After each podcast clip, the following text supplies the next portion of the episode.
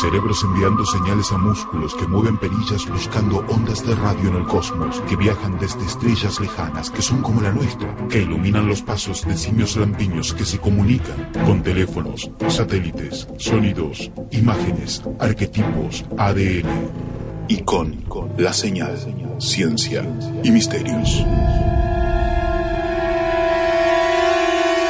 Fernando Silva Hildebrand, Miguel Ángel Pumilla. Y un completo grupo de colaboradores nacionales e internacionales te conectan con la señal de la ciencia y el misterio.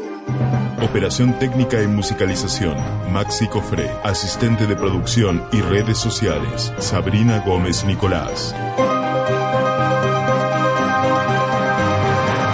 A partir de este momento, Estás recibiendo la señal.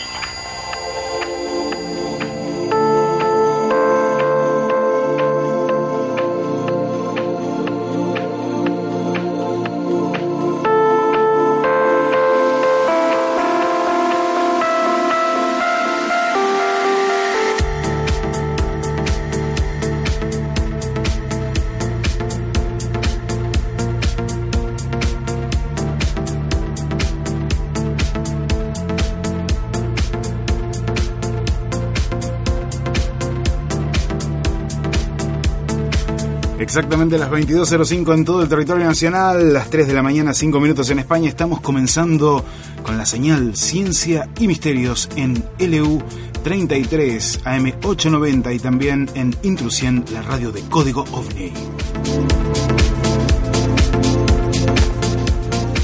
Los controles el señor Javier Ernst y esperando por el paso nuestro amigo Maxi, el genio del Dab Cofré. Allí está con cara de sueño, está haciendo señas de que tiene sueño, pero quien está muy despierto y tengo a mi izquierda es nuestro amigo el impagable Miguel Ángel Pumilla. Buenas noches. Hola Fer, hola Maxi, hola Javi, hola Sabrina y hola a vos, a donde quiera que estés. Estamos haciendo la señal en un día muy especial, porque hoy se conmemora Dígalo. 20 Año 20. Año 20. 1920, un 27 de agosto. 95 años de radio. 95 años de Los Locos de la Azotea. Qué bueno. Qué bueno. 95 años, ¿eh? Qué rápido se dice. Eh, una emisión de Parsifal Ujú. que salió desde un techito, desde una azotea. Y bueno, acá estamos conmemorando y disfrutando de esto que, que tiene que ver con ese inicio y que podemos llegar a vos gracias a esas iniciativas. Seguro que sí. Esto es la señal Ciencia y Misterios en un día muy especial, muy especial para todos los que hacemos radio alrededor del mundo, alrededor del planeta. Y como digo en estas ocasiones, siempre es momento de escuchar por primera vez esa primera transmisión de algo, sobre todo cuando son analógicas y están saliendo en- al espacio, ¿no? Cuando están saliendo, como por ejemplo esto que escuchamos ahora.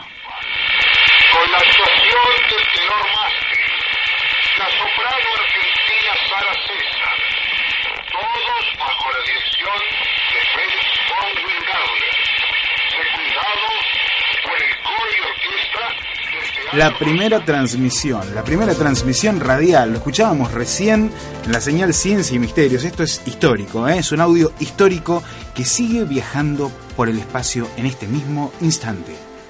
y una primera emisión que tenía un alcance de 50 oyentes, ¿no? Esta, esta era la, la primera emisión, aquello, ¿por qué? Porque había que contar con un receptor, Claro. ¿no? Había que tener un receptor. Bueno, entonces aquellos que tenían receptor y que estaban en condiciones de poder captar la señal, eran unas 50 personas, para ellos fue dirigida esta primera emisión de una ópera y bueno, y hoy estamos saliendo para algo más que 50 países.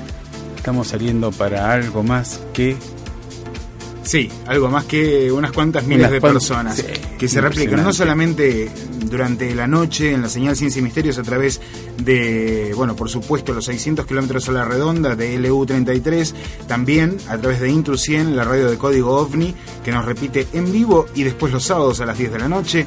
También nos puedes escuchar a las 9 de la noche de España, horario central, en La Noche de Andrómeda Radio. ¿eh? Lo buscan La Noche de Andrómeda, allí a las 9 de la noche. Nuestros amigos españoles los domingos lo pueden escuchar tranquilamente antes de Cuarto Milenio, el programa de nuestro gran amigo Iker Jiménez. Y luego Edenex prácticamente te diría de lunes a viernes a la hora de la siesta, nos repite también la señal Ciencia y Misterios. Tengo que mirar bien, el otro día puse la grilla del horario, pero creo que es a las 14. También en España lo pueden escuchar tranquilamente, ¿eh? que son las 17 de aquí de Argentina. Así que bueno, nada, un, un halago realmente ser descargado por tantos amigos que se van sumando, amigos y amigas que se suman en evox.com, que está por supuesto subiendo y está escalando esta marea de, de compartir cosas, ¿no? Este y en YouTube vuelta. estamos saliendo con los avances. A ver, ¿qué estamos haciendo? Estamos haciendo un trabajo. Sí. No sé si... brr, pero esos que... Es un trabajo lindo, es un lindo trabajo que además disfrutamos. Yo, a ver, lo que destaco primero siempre es esto, que lo disfrutamos y que lo que va creciendo es boca a boca.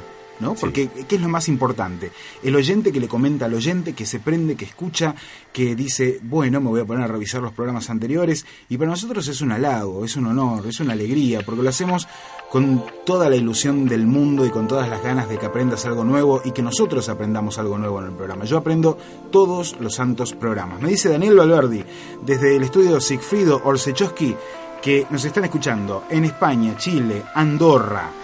Es nuevo.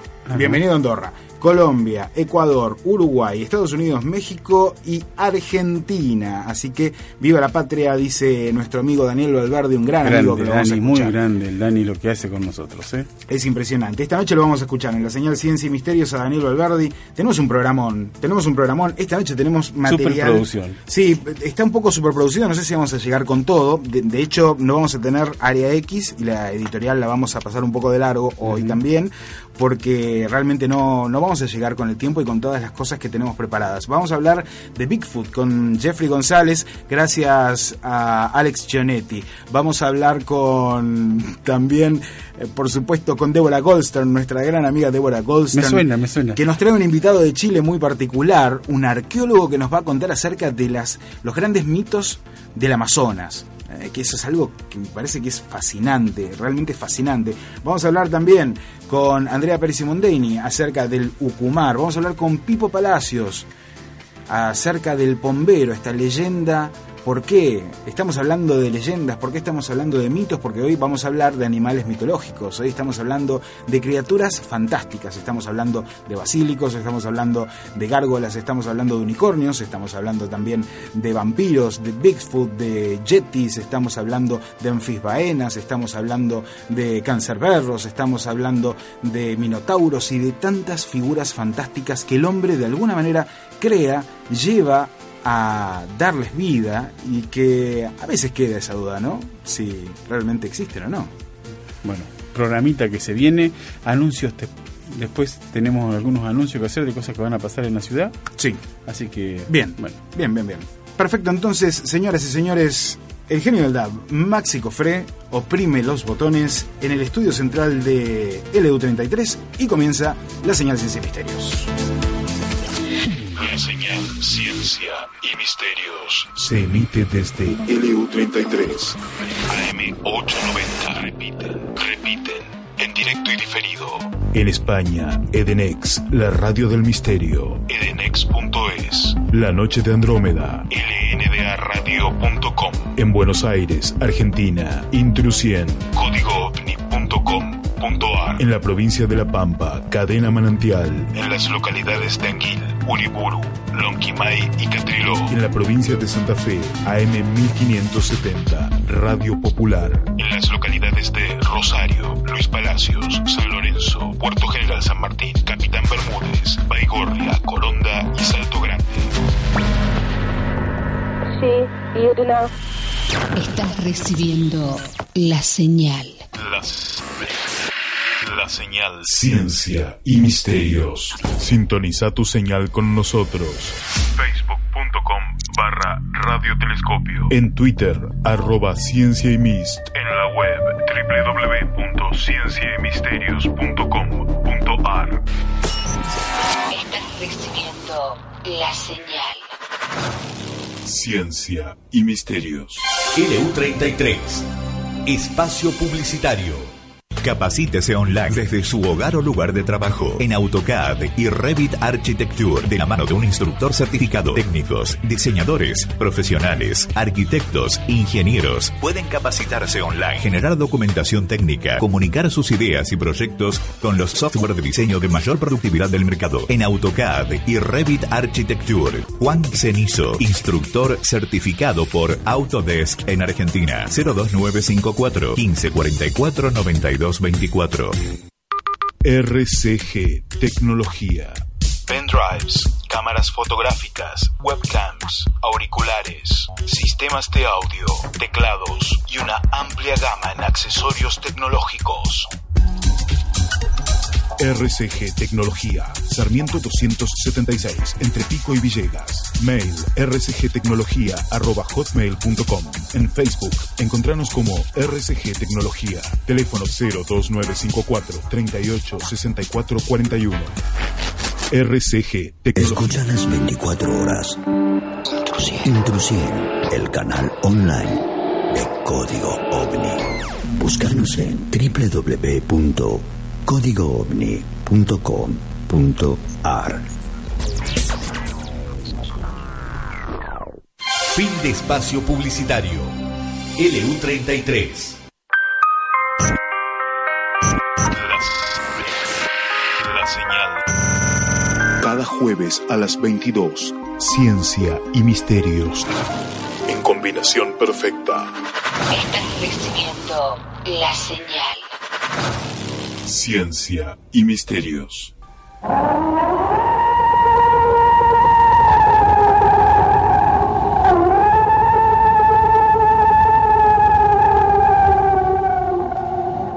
Estamos escuchando un alarido que parece salido de una pesadilla.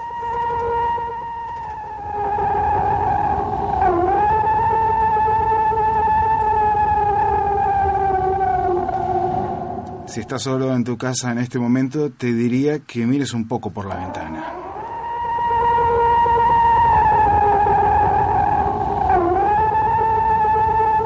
Dicen, dicen los entendidos que este es el verdadero sonido del Bigfoot, del pie grande, una de las criaturas legendarias de los bosques norteamericanos. Y quizá no tanto, porque guarda muchas similitudes con muchas historias de enormes seres de mucho pelo perdidos entre las frondosas soledades del planeta.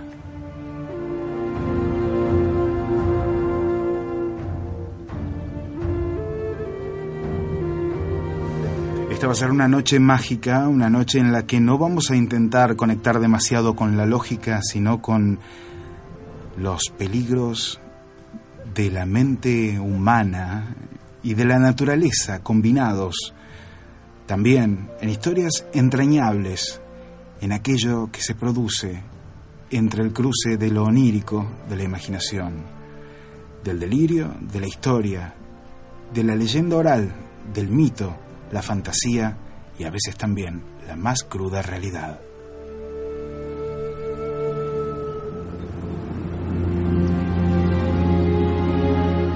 Criaturas fantásticas que van desde dragones, Bigfoots, basílicos, sirenas. También podemos hablar de grandes bestias perdidas en los albores del tiempo. Y no solamente hablamos de dinosaurios. Estamos hablando también de enormes animales y algunos microscópicos, otros que parecen pasar de dimensión en dimensión. Estamos hablando de bestias legendarias.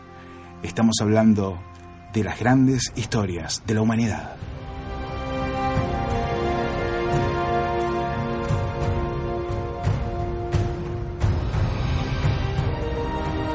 La señal Ciencia y Misterios que comienza un programa, un programa que veníamos preparando hace ya rato. Miguel Ángel Pumilla, leyendas, historias, mitos.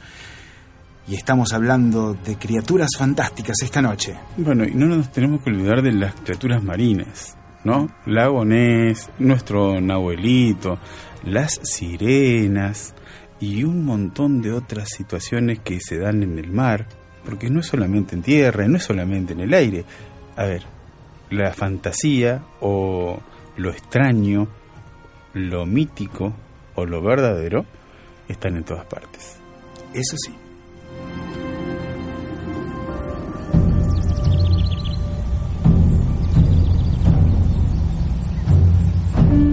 Sonido me trae un poquito a la mente la idea de estar en un bosque, un bosque perdido, en algún lugar, buscando lo desconocido. Esta noche nos metemos en este bosque como aventureros, con un poquito de repelente de mosquitos, con mucha ilusión, con ganas de encontrarnos con lo que realmente eriza la piel. Es parte también de la aventura del conocimiento, por eso nos ponemos el gorro de explorador, estos pantalones kaki cortitos que nos recuerdan a, a las películas de safaris, a las películas de Indiana Jones también, ¿por qué no? Y que nos recuerdan que alguna vez estuvimos mucho más en contacto con la naturaleza que ahora. Y tuvimos la oportunidad de hilvanar historias que hasta el día de hoy nos persiguen bajo la cama.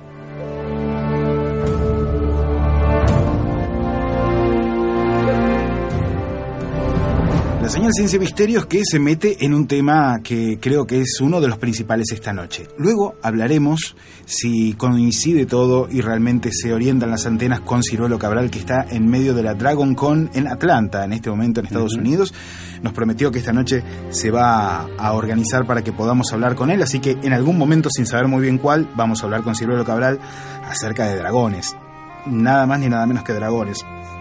Pero en estas semanas había salido la promo, hablamos con un investigador norteamericano. Se llama Jeffrey González. Jeffrey González es el presentador de eh, nada más ni nada menos que el Rincón Paranormal, ¿no? este, este, este show, este espacio que presenta temas paranormales, pero su especialidad en la búsqueda tiene que ver con dos temas, dos tópicos fundamentales, los objetos voladores no identificados y el Bigfoot. El Bigfoot es una de estas grandes criaturas mitológicas de las que escuchamos hablar mucho y por eso se me ocurrió que sería buena idea buscar un poco en las raíces que es Estados Unidos. Por eso hablamos con Alex Chionetti. Alex Chionetti me dijo, habla con Jeffrey González. Mike, habrás escuchado hablar del Bigfoot bastante. Y de su primo hermano, eh, su primo hermano el Yeti, ¿no? El Yeti. El hombre de las nieves. Sí. Eh, esto que, que está tan emparentado con, con Pie Grande. Tienen similares características y por ahí hay alguna diferencia de, de temperatura, pero nada más. Que no es tan distinto, no es tan distinto en realidad de, de la historia, por ejemplo, del Lucumar argentino, ¿no? Es otro ser de mucho pelo, pero bueno, ya vamos a escuchar hablar de eso. Estamos con Jeffrey González. Le preguntamos a Jeffrey, ¿eh? le preguntamos acerca de muchas cosas y vamos a hacer algo por primera vez en la señal Ciencia y Misterios, que es casi te diría una traducción en el momento, por eso le voy a pedir a Maxi que me deje habilitado para poder ir traduciendo mientras vamos escuchando este pequeño retazo de la entrevista completa que va a estar en el canal de la señal Ciencia y Misterios este fin de semana, porque hay que terminar de subtitularlo. Eh, le hice una pregunta que me parece que era fundamental. ¿Hasta qué época se remonta esta historia del Bigfoot, ¿no? En el pasado, mm, ¿qué tan viejo es el Bigfoot dentro de la mitología de seres extraños norteamericano? Y Jeffrey me contestó lo siguiente. Well, um, los, los, los Indians, los Native Americans de los Estados Unidos, te- tien- Los tienen nativos americanos de Estados Unidos stories, tienen historias años de hace muchos años que, que, uh, you know, they used to have fights with Bigfoot. que solían pelear con los You know, Bigfoot. in, in the 1600s, in the 1500s, tenían En los tenían 1500, en los fights, 1600 porque, tenían um, peleas. En, en, en las montañas, um, you know, lo- los, los Indians tenían lo- lugares donde, donde vivieron y también los Bigfoot estaban ahí. Claro, estaban peleando por y, territorio. Y te- te- tenían, como se dice, wars, Ajá, ok. sí, guerras. uh, uh, guerras. Um, and ahorita tenemos muchos, um, uh, we have friends que están Native American, los Indians. Ahorita. Tenemos amigos que son nativoamericanos, allá en los montañas, y vamos a las donde- montañas. Donde, donde están los reservations. donde están las reservas de los Y- nativos americanos. ahí podemos, oh, they, we hear them, we hear those Bigfoot. Y los I- I- escuchamos I- a los Bigfoot. um, they, they, they yell at us. Nos gritan. Uh, y, Y de hecho los escuchamos caminar alrededor de los campamentos. happens all the time. Y eso pasa todo el tiempo. So, hay Así muchos que- Bigfoot en los Estados Unidos. Tienen familias como, como nosotros. hay, hay muchachitos y también los padres y tienen abuelitos como, you know, como, I- I- porque they, you know, they have, tienen familias. So, hay, hay diferentes te- tamaños de, you know, tienen, you know, hay, hay chiquitos y hay grandes. Y when I say grandes, 11, 12 feet, feet 12 feet tall, 12 feet tall. 12 pies de altura. De 11 a tall. 12 Okay. pies de altura, que es, es muy alto. Tall, yes, that's tall. Sí, es muy Cuando, when you go up high in las Cuando te vas hacia arriba en las montañas. oh, nine, nine, 9,000 feet or 10,000 9.000 o the 10.000 higher pies de altura. go, los Bigfoots están más grandes ahí. Cuanto más alto vas, más grandes están los go, Bigfoot. they're- they're- The bigger they are. The bigger they are, correct. Cuanto más alto vas, los Bigfoot más altos son. Eso es lo que nos decía recién Jeffrey y nos contaba un poco eh, acerca de esta historia, ¿no? Una historia que se remonta al pasado, los años 1500, 1600, eh, en los que eh, los nativos americanos decían que tenían guerras por territorio con los pie grandes. Algo que suena bastante inédito.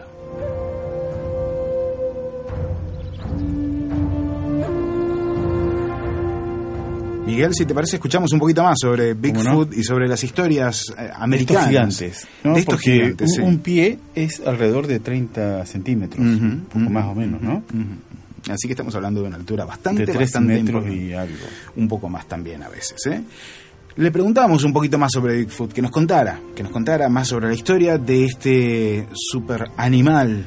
Sabemos si es un super animal o no, eso se lo vamos a preguntar en segundos nada más, pero nos cuenta un poquito más de la historia. Jeffrey González, aquí en la señal Ciencia y Misterios. Cuando um, la gente dice solo hay un solo Bigfoot, Piensan que solo hay no, uno, pero no. Hay muchos. En Canadá, en Alaska y los estados. Um, pero aquí en Fresno tenemos muchos aquí en, lo- en los King Canyon, en los Sequoia National Forest. Y nomás do- dos Tenemos muchos en las reservas forestales. Donde, donde estoy ahorita. Um, y tengo, tenemos un lugar que estamos, we go there. Vamos allí a un lugar. Como 10 años. Okay. Y estamos yendo hace 10 ahí, años. um, we have we have sound. I've recorded sounds. Allí he grabado sonidos. at us. Some people say it's De los really gritos. terrifying to hear them. Algunos dicen que es muy aterrador escucharlos. That it yelled at us. Yeah. Sí, la primera vez que nos um, gritaron, It was unbelievable. Como Fue increíble. Como un King Kong. Como un King Kong. okay? Así sonó, como un King Kong. The next time, La- I will plug in my my. my la próxima vez que hablemos voy a poner mi. Um, mi reproductor y vas a escucharle it- los it gritos, me dice. Estaba, it was really loud. It- Es muy fuerte us really bad. y nos asustó muchísimo. bad. Um, Realmente nos asustó- asustó mucho.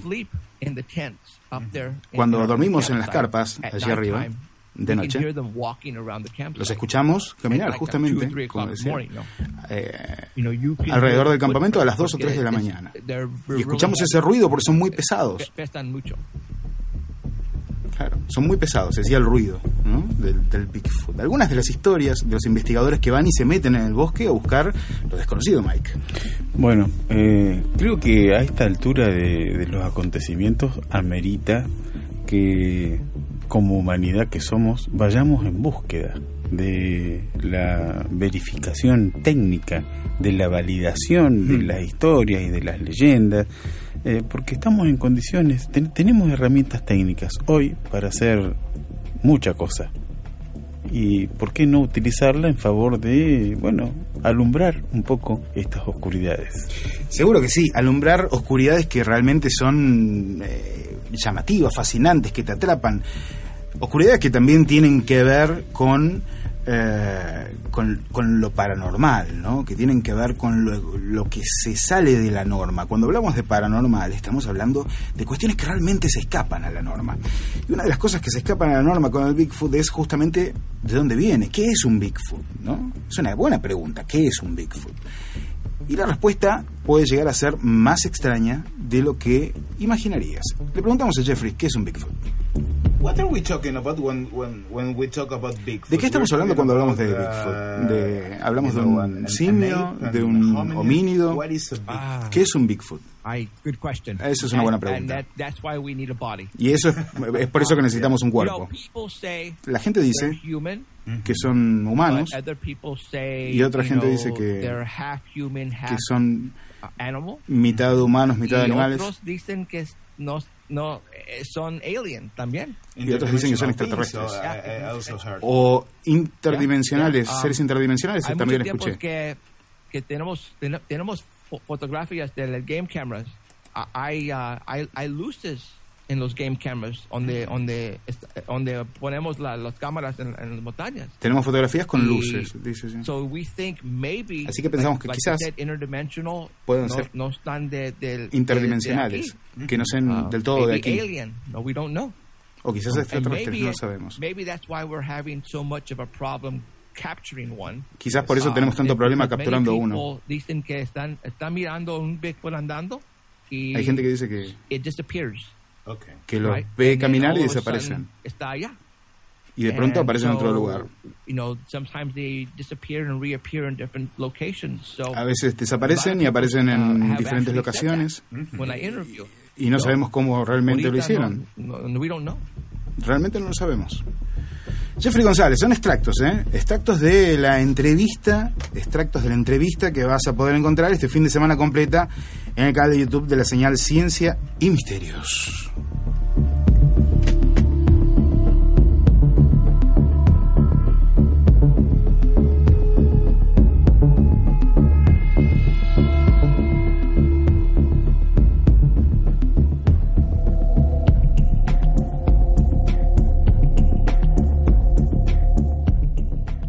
Señal Ciencia Misterios en una noche muy pero muy especial. Miguel Ángel Pumilla. Vamos a seguir pasando con los temas, vamos a seguir pasando con eh, los datos, vamos a seguir pasando. Tenemos muchísimos oyentes eh, en este momento conectándose con nosotros y compartiendo sus propias experiencias. ¿eh? Habíamos hecho una pregunta hoy que tenía que ver con lo que con- bueno con lo, con lo que sucedía con lo que iba a pasar esta noche. Una pregunta eh, en realidad eran dos preguntas. Tienes alguna leyenda de tu zona para contarnos y la otra si pudieras ser una criatura fantástica cuál serías Miguel ¿lo- alguna vez lo pensaste ¿Qué, qué criatura fantástica te gustaría ser Yo, la verdad que soy fantástico. Entonces.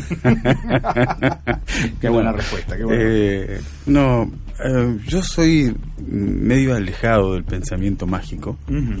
Eh, por lo tanto, estoy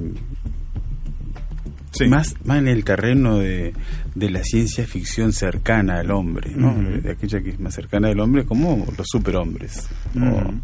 me gustaría ser eh, mitológicamente o de, de este tipo, ¿no? Prometeo. Ajá. Me- es mi héroe de Gilgamesh, digamos. Ajá, está- ajá. A mí me gusta Hades. Siempre, siempre me cayó bien esto de que sea el, el dios del inframundo, ¿no? Pero, pero Ajá. tiene su lado bueno Hades, porque en realidad Hades es muy justo. O sea, es un tipo muy justo. Es un tipo que no le gusta que, que- que le metan el perro, que lo miren torcido. Es un tipo que es muy recto. Y que le fue medio mal en la repartija con los hermanos. No es porque sea un demonio Hades, es porque en realidad le fue mal con la repartija. Algún día lo vamos a contar bien, ¿Cómo no? la historia de los hermanos. Eh, que, que bueno, que un poco llevaron la mitología griega durante tanto tiempo. Mikel Sar dice, la mantícora es un ser malvado que a menudo es conocido por canturrear suavemente mientras devora a su presa. Su piel repele casi todos los encantamientos conocidos y la picadura de su aguijón causa muerte instantánea, ni hablar de su apariencia quimérica de terror y menos de su gusto por la carne humana. Alejandro Agostinelli decía, me gustan el búho y el pulpo, pero ignoro si eso significa identificarme con ellos. Simplemente son animales interesantes, uno por su pinta y otro porque son grandiosos si los preparas a la gallega. Estamos en la señal Ciencia y Misterios. Ahora podés recibir la señal a través de nuestro sitio en internet. cienciaymisterios.com.ar La ciencia y los misterios se mezclan con el código binario ciencia y misterios.com.ar, el sitio oficial de la señal Ciencia y Misterios.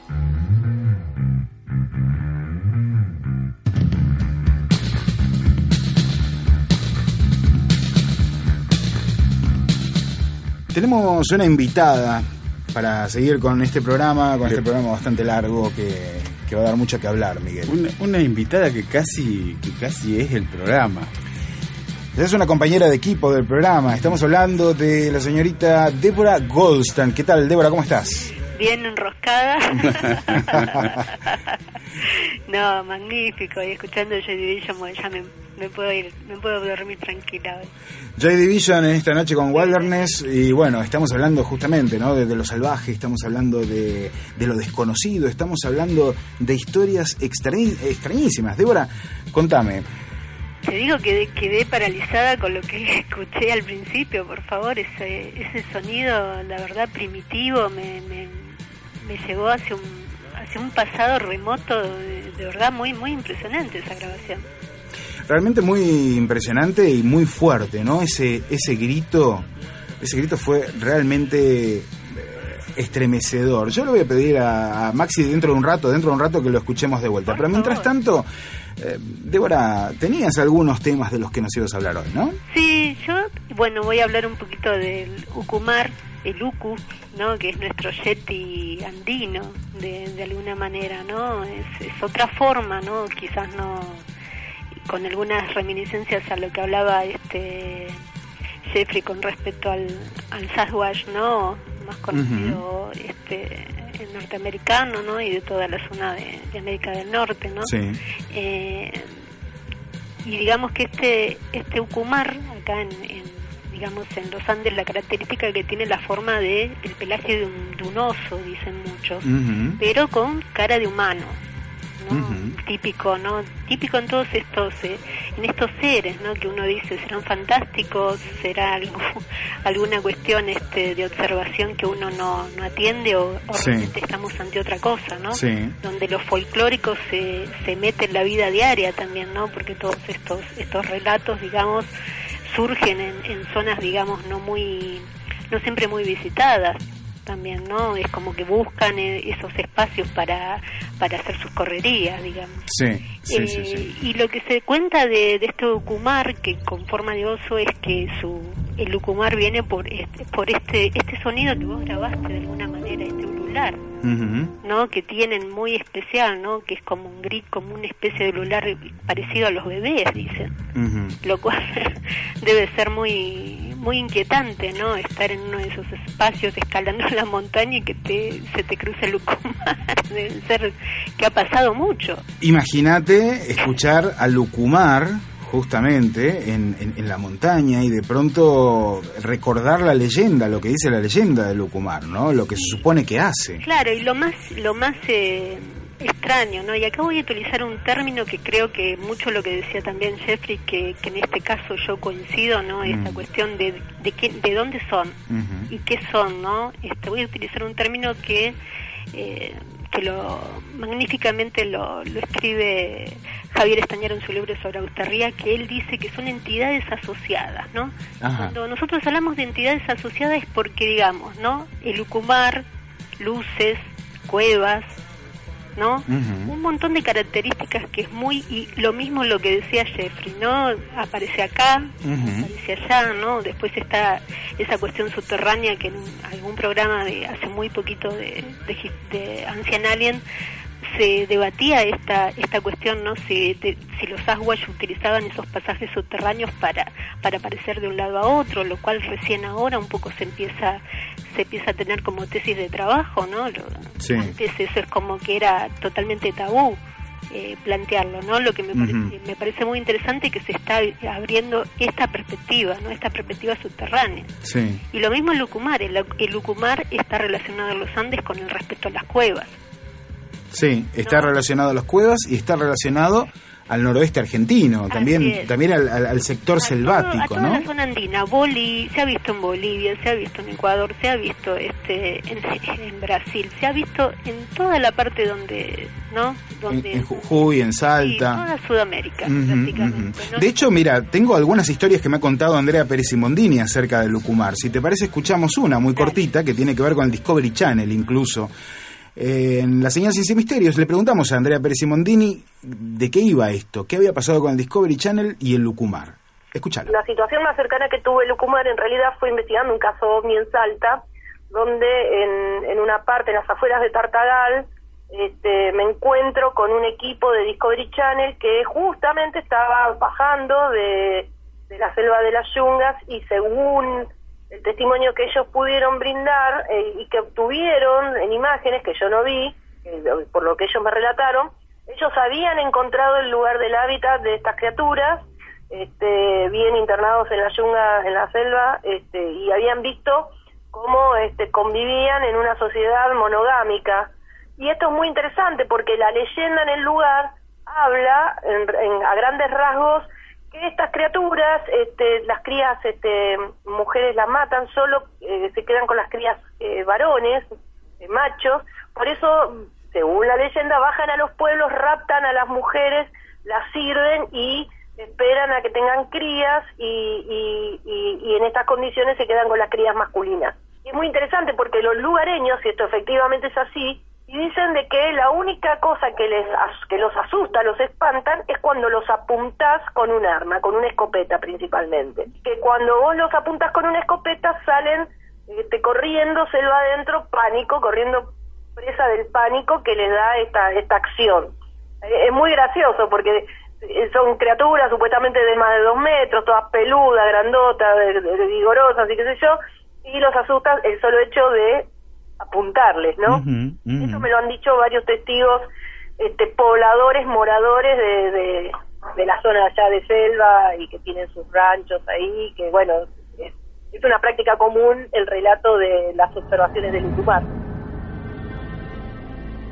Bueno, escuchábamos, Debbie, acerca de historias realmente Y sórdidas, voy ¿no? a agregar otra cosa que los asusten, que es algo mucho más natural. Sí. Se puede decir así en, en público. Me da un poco de vergüenza. Sea suave, señorita Goldstern. Eh, sí, esa cuestión que uno va, utiliza el, el bathroom, ¿no? Ah. ah, sí. Sí, sí, sí. Eh, Está, está sentado que si uno no es eh, apresado por estas, por estas bestias.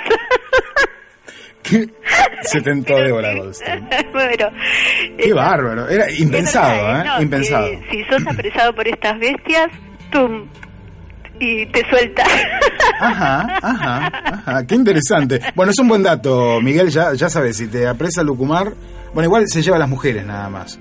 Sí, eh, va, a ver, hay que estar prevenido de todas maneras, hay que estar prevenido. Hay que estar prevenido, sí.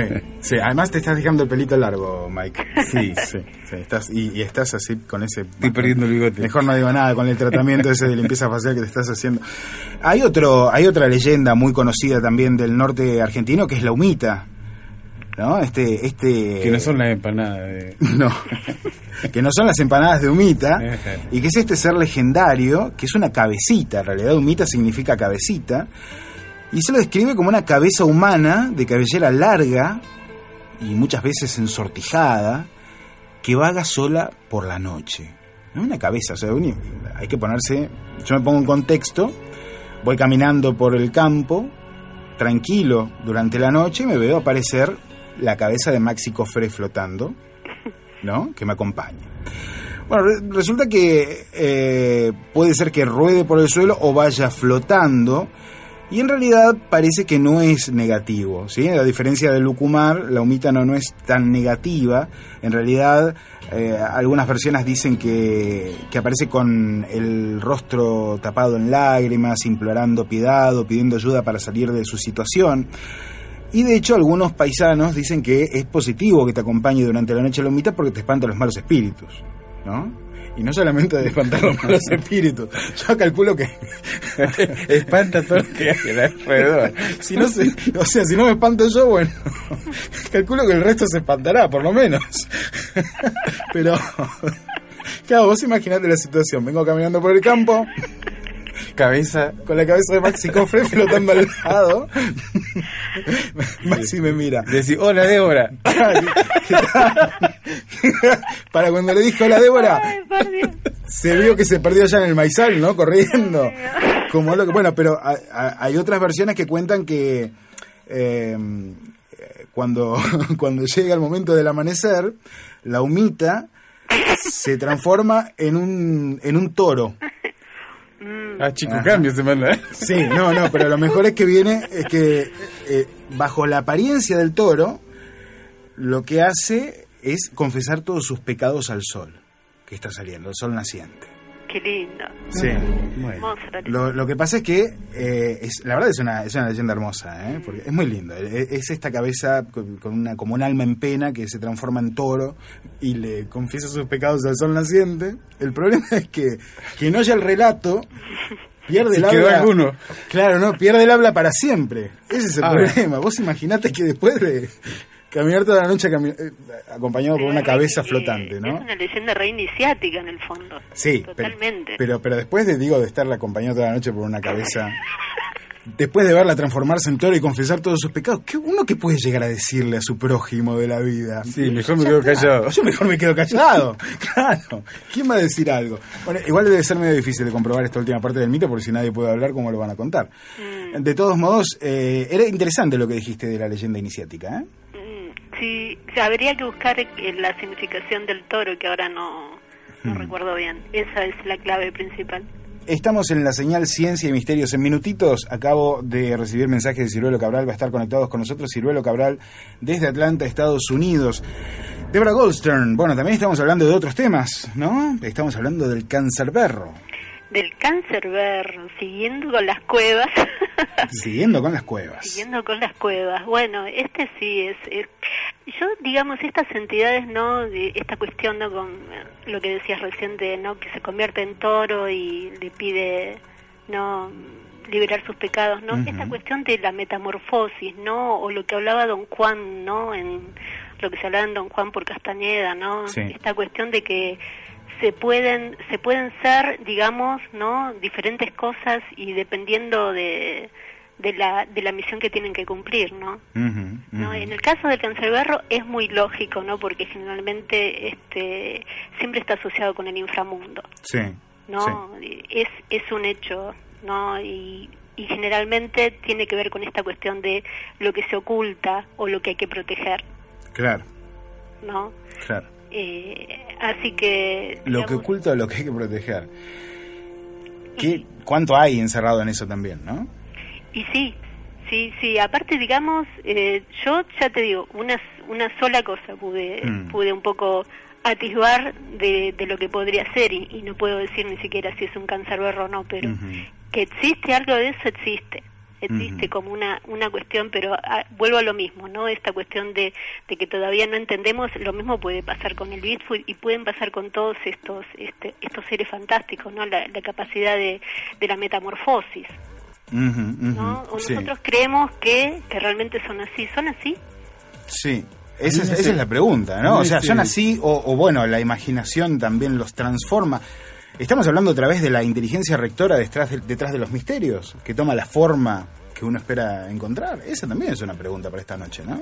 Y es lo mismo, ¿no? Un poquito, volvemos, ¿no? Al tema, al tema OVNI, ¿no? La, la inteligencia que hace, ¿no? Como decía un poquito Caravaca, ¿no? Exacto. ¿No? Eh, me parece que eso se puede, digamos, aplicar a muchas cosas. Combina la teoría de la distorsión. Bueno, estamos con los mensajes de los oyentes también, ¿eh? porque hay muchísimos oyentes que están conectados a la señal Ciencia y Misterios. Me dice Daniel Valverde que otra vez estamos saturando las líneas en internet, estamos saturando con los oyentes, así que muchas gracias por estar conectados y conectadas a Canadá. Tenemos que sumar a Canadá que se está arrimando a la señal Ciencia y Misterios. Bueno, Carolina decía, sería un vampiro para vivir eternamente, eso sería un gusto. Greg López dice, mi viejo siempre me contó del lobizón, la salamanca, el alma mula, la luz mala y cómo le llamaban en Santiago a la gente que usaba cosas prohibidas, estudiantes, así les llamaban. Javier Sabrina Lemos, no sé si ser vampiro está bueno, yo sería eternamente pobre en ese caso, y se ríe un poco. Eh, y bueno, después lo tenemos a Diego Alejandro Links, que estaba dejando, bueno, mucha, mucha información aquí. Adriana Cetroli, que quería ser el ave fénix. ¿eh? También lo teníamos allí a Guillermo Farcas, mm, mostrándonos un muñeco de ET, diciendo que quiere ser ET. Cada cual tiene su, su opción y su gusto en esta noche, incluso Alejandro Torrada, también, bueno, como habíamos dicho, Alejandro Agostinelli, Pablo Daniel Warmkraut, eh, José Marroquín Nájera, quien desde Guatemala dice, aquí se habla del tronchador, que es una criatura semejante a un minotauro que aparece por las noches y atrapa a los hombres y les rompe la espalda. Saludos amigos. Ah, qué violento, ¿no? Hoy nombraba también la luz mala, Hmm. la famosa luz mala. De esas tenemos acá. Sí, sí, sí. La luz mala eh, es un, es un mito popularísimo en los campos pampeanos. Y la Salamanca también. Tenemos una cueva de la Salamanca cercana a Santa Rosa, en Sí. Quehue. Una, una cueva muy famosa. Ajá, ajá, ajá. Sí, sí, sí, sí. He escuchado hablar de la cueva de la Salaman- Salamanca aquí en, Me en hace La recordar Pampa. la película de Camero, Ujú. Ah, sí. Eso. sí, porque la, la iniciación que hace con Halcón se hace en una en una cueva de, de la Salamanca.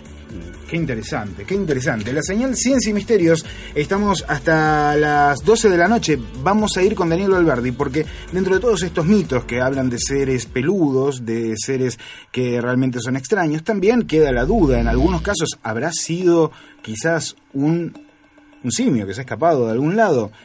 Le preguntamos a Daniel Alberdi y nos cuenta un caso muy extraño en Merlo, un caso que se desprende de los efectivos de seguridad que mm, se, se aglutinan allí, que trabajan allí y que se los cuentan al equipo de Código OVNI únicamente por la confianza que le tienen. En Área X hace un tiempo atrás nos lo narró de esta manera y es otro caso de estos seres extraños, fantásticos, mitológicos. En el puesto de donde está la policía montada, tenían, como en cualquier campo, caballos y un gallinero, donde tenían algunas aves de corral, gallinas y algún pato, alguna cosa así.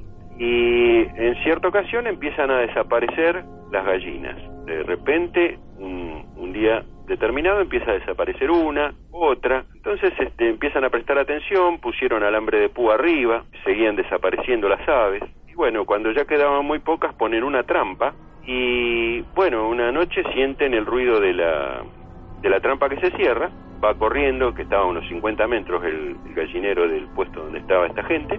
Y eh, la trampa estaba abierta, destrabada, no había nada, solamente plumas en el alambre de púa. Entonces, hacia el lado donde se ven las plumas, en la pared del, del gallinero, en el alambrado del gallinero, el oficial Tejada va con la linterna siguiendo hacia la reserva, porque está a 50 metros más, está la, el, empieza la reserva, todo la- la- el bosque, ¿sí? Entra a caminar hacia ese lado y alumbrar los árboles y alumbrar el camino porque no sentía ruido de nada. Y lo único que este, cuando alumbra la copa de los árboles ve saltar desde el árbol una especie de mono, dice él, muy peludo, con los ojos como iluminados.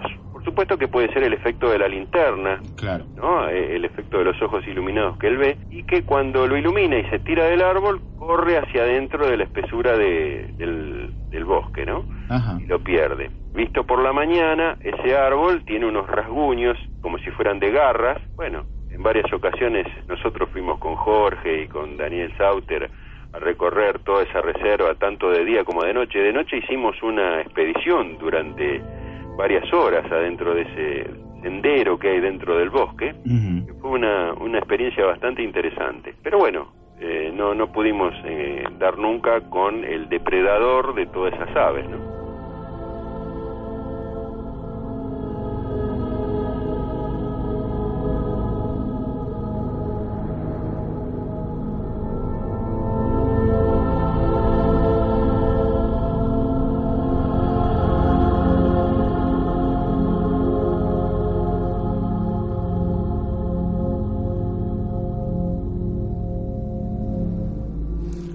Ciencia y Misterios en una noche que te decía es particular. Una noche en la que estamos hablando de criaturas fantásticas.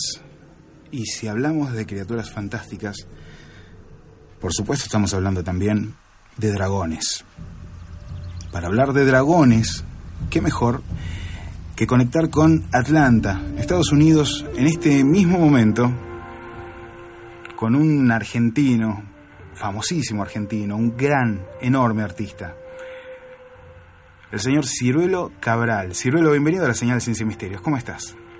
Hola, buenas noches, Fernando querido. Te mando un abrazo muy grande y muchas gracias por invitarme a este programa del cual soy fan y seguidor acérrimo. Y un abrazo muy grande a, Mira- a Miguel Ángel también. Gracias, viejo. Muchas gracias. Gracias, Aurelio. La verdad, nosotros somos enormes fans de tu trabajo. Te considero un, amigo. genio, un genio, aparte. Realmente te considero un, un amigo. Eh, nada, ese rato que compartimos en la Feria del Libro 2014 eh, realmente creo que sirvió para estrechar un lazo que incluso hoy persiste a través de los correos electrónicos y ya, ya nos vamos a cruzar de vuelta en algún lugar. Es para mí un placer recibirte en la señal Ciencia y Misterios y poder charlar un ratito acerca de esto, ¿no? Que, que es Excelente, para mí también es un gran placer, Fernando. ¿Qué es lo que define un poco eh, el arte que haces, no? O sea, uno dice dragones, pero en realidad estamos hablando de arte, estamos hablando de misterios, estamos hablando de mm, quizás esos primeros eh, atisbos humanos por interpretar la realidad y también de esas épocas en las que era más fácil conectar con otras realidades. Si no, lo vamos a arrancar por el principio. Sí. ¿Cómo conectás con el mundo que conectás para em, transmitir el arte y todo lo que llevas a través de, de tus manos? Bien, eh, yo generalmente suelo decir que no, no tuve un principio para lo que yo hago, no, no hubo un día que dije, ah, a partir de ahora, etcétera, o un día mi vida cambió porque no sé qué. Mi vida siempre fue igual, fue esta, no tuve, eh, ya digo, ningún disparador de nada. Desde muy chiquito me sentí muy atraído hacia todo el mundo del arte en todas sus manifestaciones y eh, sobre todo las, las, las temáticas del misterio, como bien dijiste recién. Eh, bueno, sencillamente por, por curiosidad, por placer, por, eh, por intereses, por memoria, por llamémosle como queramos, pero ya digo, el- las cosas que me interesan hoy me interesaron siempre. Y la vida me fue llevando por los lugares donde yo también había planificado que me tenía que llevar, podría decirse. Y bueno, y acá estoy llevando el, el- el mensaje del dragón por el mundo. Eh, vivo en una ciudad en Barcelona que es la ciudad del dragón. Sí. Eso también es importante eh, recalcarlo. Por ejemplo, para esa ciudad el dragón es un- una figura importantísima, no es una, un elemento de la mitología solamente o de la fantasía, sino que pertenece a su, a su tradición más eh, importante, digamos, ¿no? más arraigada en su cultura. Eh, así que bueno, en esto estoy. Desde siempre las historias han ido de boca en boca, propagándose por el mundo, contadas de unos a otros. En un aspecto son como el fuego, van creciendo al avanzar, se llenan de energía y mejoran, no se gastan. Esto forma parte del cuaderno de sueños de Ciruelo. Y estas historias del fuego incluyen, por supuesto, a los dragones. Y uno cuando piensa en dragones, por lo general incurre en esto de la bestia enorme alada, de forma reptiloide que escupe fuego, pero ¿qué es un dragón, Ciruelo? Bien, eh, obviamente es una pregunta muy para responder eh, muy largamente y Ujú. explayarse, ¿no? No sé Sí. si tendremos el tiempo, pero Sí. eh, obviamente pertenece, a nosotros nos llega dentro de lo que son leyendas o mitologías de diferentes eh, culturas ancestrales.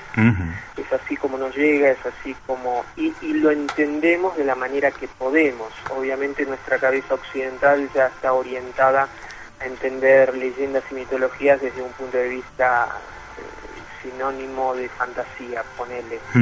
Obviamente para gentes, eh, pongamos como mayas, aztecas actuales, ¿no? O, Sí. o incluso aymarás.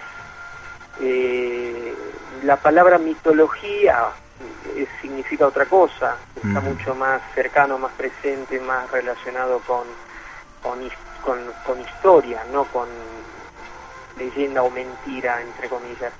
Em, acá en Europa, bueno, acá digo, bueno, yo estoy en Atlanta en este momento por unas cuestiones de, de trabajo, de hecho también relacionado con una feria, una convención muy importante que se llama Dragon Con, para que veamos también hasta dónde, hasta qué punto llega en lo que es la cultura popular actual, ¿no? Pero quiero decir, allá en Europa, eh, donde yo vivo, eh, obviamente tiene raíces en, en muchas culturas muy antiguas, incluso yendo bien hacia atrás en los griegos, incluso antes, obviamente, en la cultura babilónica, ponele, o sumeria, eh, en los egipcios también, después ya en, en- en culturas más eh, actuales, más cercanas. Eh, no ni hablar de lo que son las culturas orientales, ¿no? que ya sabemos que Sí. para ellos eh, también la palabra mitología es diferente, ¿no? Para Ujú. ellos obviamente es, eh, tiene mucha más importancia, tiene eh, tiene otra trascendencia casi religiosa, mística relacionada con sus orígenes. Ujú. Pero lo que a mí siempre me interesó, viviendo en Europa y moviéndome entre Europa y en Estados Unidos, eh, era darles a esta gente a las que yo suelo dirigirme en mis exposiciones o en, o- o en estas convenciones en las que yo aparezco y suelo dar conferencias también, lo que más me interesa es hablarles un poco de lo que viene desde la parte latinoamericana, de las culturas precolombinas, que son las que a mí más me interesan, las Claro. que más, eh, de las que más puedo hablar, digamos, con cierta cierto- a cierta autoridad, cierta cercanía, y Seguro. de las cuales ellos no saben nada. Entonces ahí también tenemos dragones, obviamente empezando por ejemplo por los mayas o aztecas, ¿no? Con las serpientes emplumadas, Culcano, Quetzalcoatl. Eh, los incas también tenían sus serpientes aladas, sus serpientes emplumadas, que también me, me remarcaron cierta gente aymara, me, re- me remarcaron que hay serpientes aladas Sí. son sin plumas, por así decir, que tienen otra clase de, de condición de, de características, y después están las serpientes emplumadas. Ajá. Eh, recuerdo haber estado hablando con un chamán aymara que me hablaba muy, muy concretamente acerca de la diferencia entre ellas.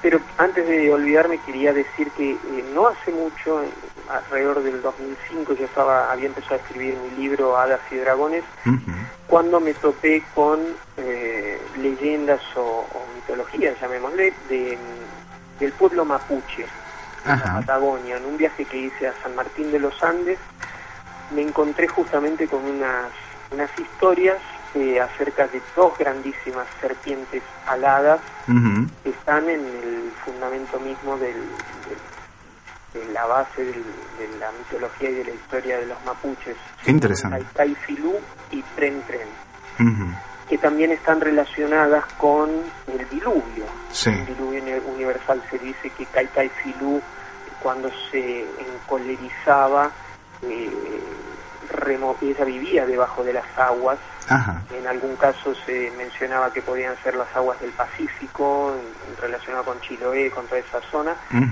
pero también se la relacionaba con el lago Lácar en San Martín de los Andes. El Pero, famoso eh, en cualquier caso, cuando ella se encolerizaba, eh, subían las aguas y las aguas obviamente con los con unas inundaciones tremendas mataban a los hombres, etcétera. Entonces los hombres le pidieron al dios que mandara algún arreglo ¿no? para esta cuestión y Dios mandó a Tren Tren, que es una serpiente que la mandó a vivir en lo alto de, de unas montañas o de un volcán y entonces esta compensaba la ira de la otra. Eh, así que bueno, nada, quería dejar claro, porque esto no se conoce mucho en No, Argentina, sin embargo, bueno, es de lo más cercano que tenemos en cuestión de dragones, que mucha gente no sabe esto, porque obviamente también eh, serpientes aladas o serpientes eh, gigantescas con plumas están obviamente relacionadas con dragones, son dragones. Tal cual. Ciruelo, vos sabés que recién decías que en las culturas orientales quizás no se hace una distinción tan grande o tan tirando a la lógica como se hace en la cultura occidental con respecto a la mitología. En las antiguas culturas andinas americanas, ¿es- ¿se encuentra esta división como la que tenemos hoy en nuestra civilización occidental o está más cercano quizás a, a lo oriental o a un modo incluso diferente de ver las cosas? ¿Cómo lo ves? Eh, bien, esta es la pregunta del millón. esa es la pregunta del millón, porque tiene que ver en que, eh, cómo nuestra cultura nos hace percibir el entorno. Mm, tal Y cual. ahí es donde está la clave de todo. Eh, Exacto. ya la actualmente obviamente la, la, la física cuántica y una serie de movimientos que están relacionados también con los descubrimientos científicos más avanzados nos, nos también nos hacen notar que la realidad es una percepción particular que nosotros tenemos. Eh, no solamente no es una cosa objetiva es todo subjetivo. Quiero decir con esto que todas las culturas tienen un- una manera de interpretar el entorno y esa manera eh, hace que cada individuo de esa comunidad eh, tenga una, una manera general que Mm. pertenece a esa cultura y después una manera particular que tiene que ver su, con, con su per- personalidad. Mm. Pero como bien decía, sí, yo por lo que sé y que me interesa mucho y yo me, me- me trato de relacionar lo más que puedo con gente originaria de, bueno, de todas las culturas precolombinas, ellos siguen manteniendo esta cosmovisión eh, que, que ancestralmente tuvieron desde miles de años y para quienes obviamente eh, la naturaleza, la tierra, el universo es muchísimo más amplio de lo que nosotros con una cabeza occidental podemos entender. Eh, no solamente eh, existen todos los seres o las especies físicos que, que habitamos cohabitamos el planeta, sino hay muchísimas otras especies que son no físicas, eh, pertenecientes obviamente a, bueno, son al mundo de los espíritus, ¿no? Eh, con los que también convivimos, eh, pero que se mantienen como obviamente en otra dimensión, en otras dimensiones. Y ahí es donde también está la otra explicación clave, que alguien me pregunta a mí, ¿dónde crees que viven ahora los dragones? ¿O dónde vivieron? Una de las respuestas que suelo dar, que es así como yo eh, lo entiendo, es que eh, habitan otras dimensiones paralelas a esta. No solamente los dragones, sino un montón de otros eh, seres eh, igualmente mágicos o misteriosos del pasado y del presente, porque actualmente sigue habiendo testimonios de gente en todas partes del mundo que tiene encuentros con seres imposibles, ¿no? Eh, entonces el dragón habita esas tierras, digamos, y desde ese lugar hay, hay mucha conexión con mucha gente de este lado, porque del mismo, la- del mismo modo nosotros, o sea, quienes estamos de este lado, hay muchos que tenemos, eh, o ten- eh, sí que tenemos, eh, conexión con, con el otro lado, ¿no? Digamos, las puertas de, dimensionales son en ambas direcciones. ¿Te parece, Ciruelo, hay gente, hay personas, hay estudiosos, hay individuos mm, que lo piensan mucho y que dicen que en algún momento se nos cerró una puertita, se nos cerró una capacidad o que se nos vedó algo, que no nos permite quizás acceder a cosas que nuestros ancestros sí accedían. ¿Te parece que hay algo de eso? Hay una de- o quizás sea una simple desconexión con la naturaleza. Algunos también hablan de eso. Sí, sí, absolutamente. Eh, es tal como vos lo decís y, y, y vos fíjate, acá hay otro punto importante. Mm. Eh, vos diste, por ejemplo, en este momento, diste dos o tres opciones. Puede ser que la desconexión con la naturaleza nos hace que hayamos cerrado la puerta, puede ser que hay alguna cuestión fisiológica, tal vez en nuestro ADN, que hizo que ahora estemos incapacitados. Puede ser nuestra propia cultura, que ya nuestra mente eh, se orienta hacia un lado que es mucho más mecanicista, mucho más eh, tridimensional, científico, materialista, y hace que la otra parte esté cerrada. Yo creo que es todo eso al mismo tiempo. Eh, y esta es otra de las cuestiones, ponerle cuánticas, llamémosle cuánticas, porque esto, en la, con la palabra cuántica yo quiero unir eh, el presente y lo que vamos a vivir en el futuro, que es toda esa ciencia, la tecnología que nos está llevando hacia una evolución, y lo ancestral. Eh, lo cuántico nos dice justamente que una partícula puede entrar por dos ranuras al mismo tiempo. Es nuestra mente racional que dice no, o tiene que ser una o la otra.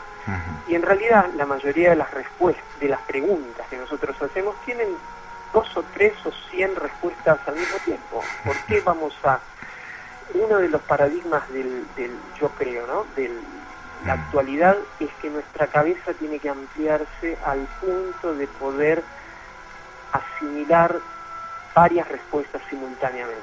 Entonces, bueno, sí, yo creo en todas estas cosas que vos dijiste, que es lo que nos ocurre como sociedad, que nos alejamos de, la, de los del lenguaje natural. De- sí, de lo primigenio. Mm. ¿Cómo? Sí, de lo primigenio también, ¿no? De- Exacto, de lo primigenio, de, de- de- de- del lenguaje de la naturaleza, que obviamente viviendo en, del modo que vivimos en ciudades, eh, etcétera, y con actividades eh, por ahí más artificiales, hace que estemos desatentos al- al- a las cosas que pasan en la naturaleza y con la que la naturaleza nos habla continuamente. Sí. Eso por un lado. eh, por otro lado, obviamente, eh, orientarnos. Nuestra cabeza está orientada hacia esto, como dije antes, hacia una cuestión mucho más materialista y hace que nuestra nuestra otra parte eh, quede desconectada. Indudablemente tiene que ver, por ejemplo, con el hemisferio, con el cerebro derecho, el cerebro izquierdo, ¿no? El cerebro izquierdo es mucho más racionalista, más matemático, etcétera. Bueno, y creo que estamos eh, abusando del uso del hemisferio izquierdo. Eh, creo que lo bueno sería, obviamente, un, equilibrio. También a mí se me da por pensar que en algún momento a alguien se le va a prender la lamparita y que no sé si será el hemisferio izquierdo o el derecho o haya una mezcla, algunos neurólogos lo discuten, ¿no? También esto de que la mezcla, el izquierdo, el derecho, pero digo, a mí se me ocurre que eh, si bien uno tiene que intentar racionalizar las cosas para tratar de comprender lo mejor posible el entorno y los estímulos que llegan, no nos tenemos que olvidar de que tenemos cinco sentidos y comprendemos todo a través de estos cinco sentidos. Toda la información que nos llega nos llega a través de estos cinco sentidos. Y toda la información que, recogemos para elaborar lo que comprendemos como realidad justamente pasa por ahí. Y resulta que en estados alterados de conciencia, en los que estamos... eh, tirados en una cama, podemos perfectamente estar mm, soñando, podés decirle soñando, que estamos utilizando estos cinco sentidos en otro mundo, en otro planeta, en un lugar lejano, en otra dimensión. ¿Es realmente otra dimensión o es, eh, o es un delirio?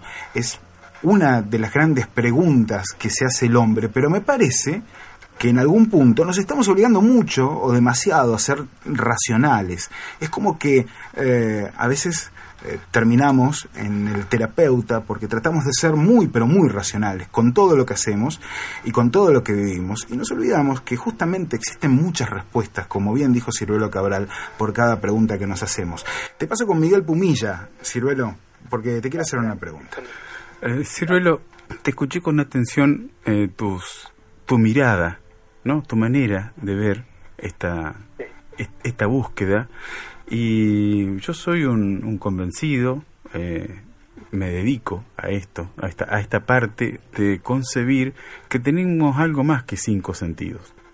Y que la cuántica participa en nuestras realidades desde muchos otros lugares de los que estamos haciendo los primeros palotes por, por entender.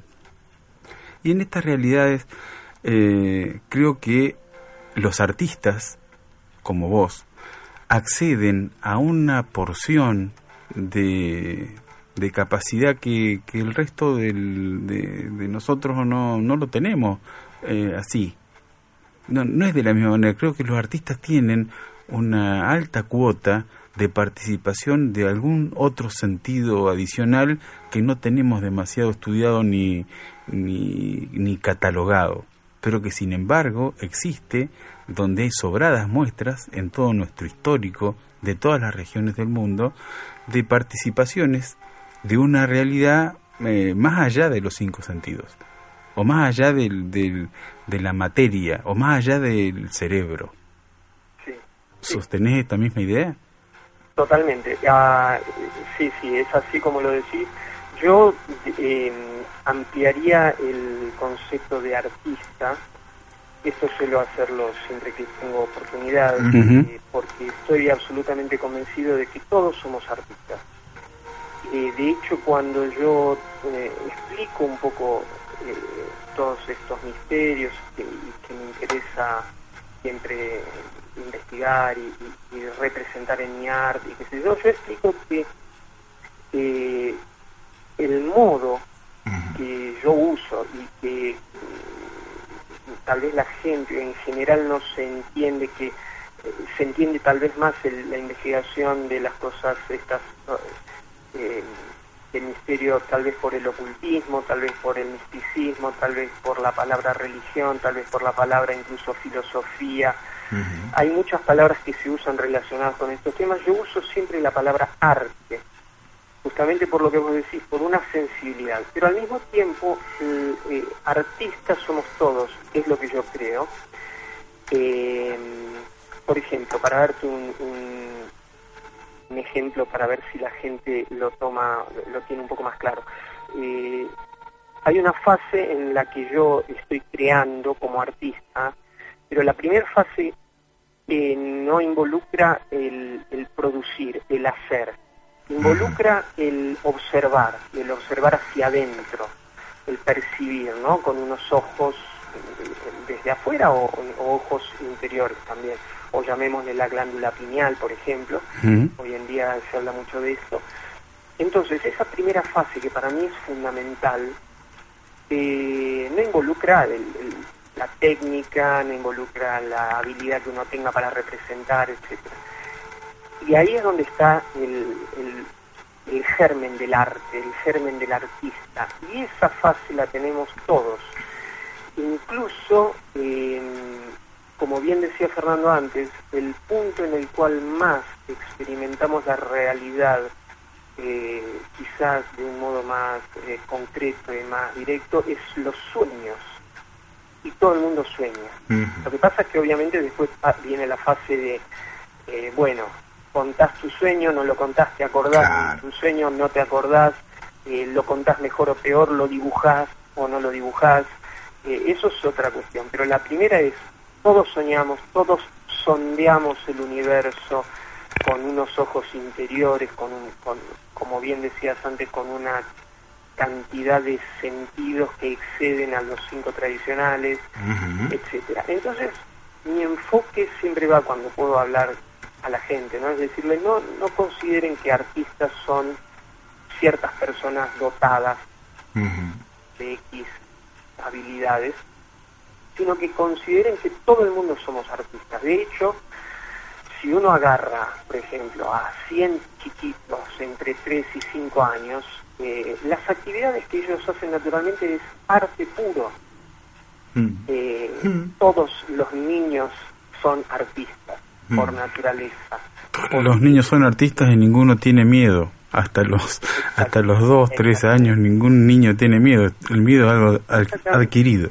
Exactamente, por eso mismo digo, que mm, en realidad esa es nuestra condición original, ¿no? En la que mostramos cuando somos tan chiquitos, sin miedos, con absoluta intuición, con espontaneidad total, con la, crea la creatividad al palo, la tenemos totalmente conectada, tenemos todas las eh, neuronas conectadas, somos 100% el, el ser humano que venimos a ser. Después necesitamos obviamente aprender ciertas cosas para manejarnos en sociedad y ahí es donde vienen los problemas y ahí es donde vienen los eh, obstáculos que nos empezamos a poner. Yo, por ejemplo, cuando hablo acerca de, de dar clases de, de arte para adultos, ¿no? lo primero que les digo es, en realidad no crean que, es más importante adquirir conocimientos, adquirir técnicas, adquirir habilidades, sino despojarse de bloqueos para recuperar las técnicas, recuperar la creatividad, recuperar aquello que ya teníamos. Es socrático mayéutico lo que decís. ¿Cómo? Eh, es típicamente socrático. Sócrates inventó la mayéutica y ese es el principio de la mayéutica. Ah, bueno. Sacar lo que tenemos dentro y no no no el envase que se la, la- lo tradicional se encarga de llenar como como un como si fuéramos un recipiente, un contenido. Sócrates decía al revés que había que sacar lo que teníamos adentro. Claro, claro, básicamente por esto que decías de que, de que primero el arte es, el- es como nuestro lenguaje original y nuestro lenguaje eh, más eh, natural, Sí. que fluye del ser humano. ¿no? Totalmente. Y después, eh, obviamente porque nuestra sociedad, y sobre todo en la que vivimos ahora, la sociedad occidental, es, eh, está orientada a encasillarnos y convertirnos en, en- en piezas de una cadena de montaje más que personajes creativos. Eso lo tenemos que tener muy claro. Nosotros no Sí. venimos a este planeta a estar 10 horas sentados en, una oficina haciendo algo que nos gusta. Eso realmente quizás es, es lo más alejado de Totalmente de la acuerdo. misión que tenemos como seres humanos. Quizás, Claro. eh, ese es el primer enfoque que tenemos que tener de nosotros mismos, ¿no? Es decir, bueno, De soy, soy un animal de arte, soy Sí. un animal artístico, se tendría que decir la gente. Tal cual, tal cual. Ciruelo, estoy totalmente de acuerdo con vos porque, mira, vos sabés que escribo, lo que me cuesta bajarme de, de la sociedad después de ir a la oficina, digamos, ¿no? O tratar de escaparme un poco de, de- del ambiente, del entorno, de, lo que sea, de, lo que eh, compartimos todos los días, pero que al mismo tiempo no compartimos. ¿no? que es- esta, este tipo de comunicación tan incompleta que hay y tratar de conectarme con, con, lo que me gusta trabajar de, mi arte para compartir, porque el arte se comparte. Y, el tratar de encontrar también eh, las comunicaciones con las personas que a las que les llega esto y, se forma esta ida y vuelta, esta retroalimentación que tiene el arte, que es una ida y vuelta, que se tro- retroalimenta, que se potencia. Digo, muchas veces hay que dedicarse horas únicamente a tranquilizarse un poco como que a limpiarse de, de todo lo que nos bloquea, ¿no? El día a día. Es, es bastante complicado, Ciruelo, y te entiendo muy bien lo que decís. Ahora, Débora Goldstern está en Buenos Aires y está escuchándonos hace rato, y te va también a hacer una pregunta. Yo sé que Débora está, está por allí planeando una, una buena pregunta hace un rato. Debbie, te escuchamos. Sí, la verdad que bueno, eh, Débora Golter, Ciruelo, un placer tenerte esta noche y escucharte, ¿no? Para mí es un verdadero honor. Eh, y yo me, me quedé muy muy tildada con lo que decía sobre sobre el tema esto de las culturas andinas, ¿no? Porque es algo que, que tiene que ver mucho conmigo. Y decirte, ¿no? De si estás consciente de que este es el continente Amaru, ¿no? Del continente de alguna ma- manera serpiente, ¿no? Y lo que eso significa. Sí, sí, sí, sí. Eh, yo estoy muy atento a lo que vaya a pasar próximamente en, en los alrededores del lago Titicaca. Me parece que ese es el punto neurálgico en el cual va a pasar algo importante. Lo apostás en Bolivia. Alguien, sí, sí, los dos, sí, de, de- de los dos lados, pero sobre todo tal vez Bolivia. Y, mm, alguien alguna vez me dijo, gente de esa zona, que debajo de las aguas de- del lago Titicaca, del lago Titicaca hay un gran dragón eh, que en cualquier momento va a despertar. Esta es una leyenda también que, eh, bueno, leyenda entre comillas, ¿no? De que se habla de, de Quetzalcoatl, el retorno del Quetzalcoatl, el retorno de muchos de estos dragones que prometieron volver, que fueron grandes maestros que enseñaron muchísimas cosas a muchas culturas en la antigüedad y que dijeron en algún momento vamos a volver. Y ahora me estoy acordando de otra cosa que esto no- me gustaría no olvidar. Un día estaba dando una, una conferencia en Barcelona, era, y fue un, era un congreso muy interesante, había chamanes de diferentes lugares. Antes de mí habían hablado un, un príncipe Dogón de África. Sí. Y él había explicado sus cosas, un tipo que yo conocía de antes también. Y después, bueno, yo estuve dando una conferencia, invité a, a- a un maya y a un inca y estuvieron hablando conmigo. Y en ese momento que estábamos hablando del dragón, porque yo hablaba del dragón, subió otra vez el dragón, pidió por favor subir. Y dijo, esto que voy a decir no lo dije nunca, eh, porque es un poco un secreto de nuestra, de nuestra cultura, dice, pero él dijo, eh, los que vinieron de Sirio a enseñarnos a nosotros, eh, que eran nuestros maestros y que yo, eran dragones, dijo él. Eh, cosa que también impresionó, ¿no? Pero él lo dijo adelante el público como, como un secreto que estaba revelando por todo lo que se estaba hablando ahí acerca de él. Y entonces quiero decir también que esto coincide con un montón de culturas en las cuales eh, uno de estos seres que bajó de las estrellas eh, enseñó cosas importantísimas para que esas culturas se desarrollaran y en algún punto les dijeron, bueno, nos tenemos que ir, pero en algún momento volveremos. Eh, entonces, bueno, también eh, con el lago Titicaca hay un poco esta expectativa y hay en varios otros lugares. Eh, lo cual eh, siempre me, me dejó pensando acerca de la relación del dragón con las estrellas, con... Vos fijate que me explicaba justamente este amigo Maya, en este caso que dio la charla conmigo, se llama Él me contaba que el dragón es, es el portador del fuego. Bueno, esta es un poco la definición en casi todas las culturas del mundo, ¿no? El dragón es el portador del fuego. El Prometeo. Sí, por ejemplo. Eh, es el, también es el, el- el- en un aspecto más simbólico, si queremos decir, decir esa palabra, eh, es la kundalini, es la energía kundalini, es la que en nuestra columna vertebral todos los chakras se comunican unos a otros eh, hasta que se, se alinean y, y se, y se encienden, por así decir, y ahí es cuando nosotros recuperaríamos el 100% de nuestra actividad, pero toda esta comunicación es a través del fuego, que no deja de ser el, pulso electromagnético con el que nuestras neuronas se comunican, que es fuego.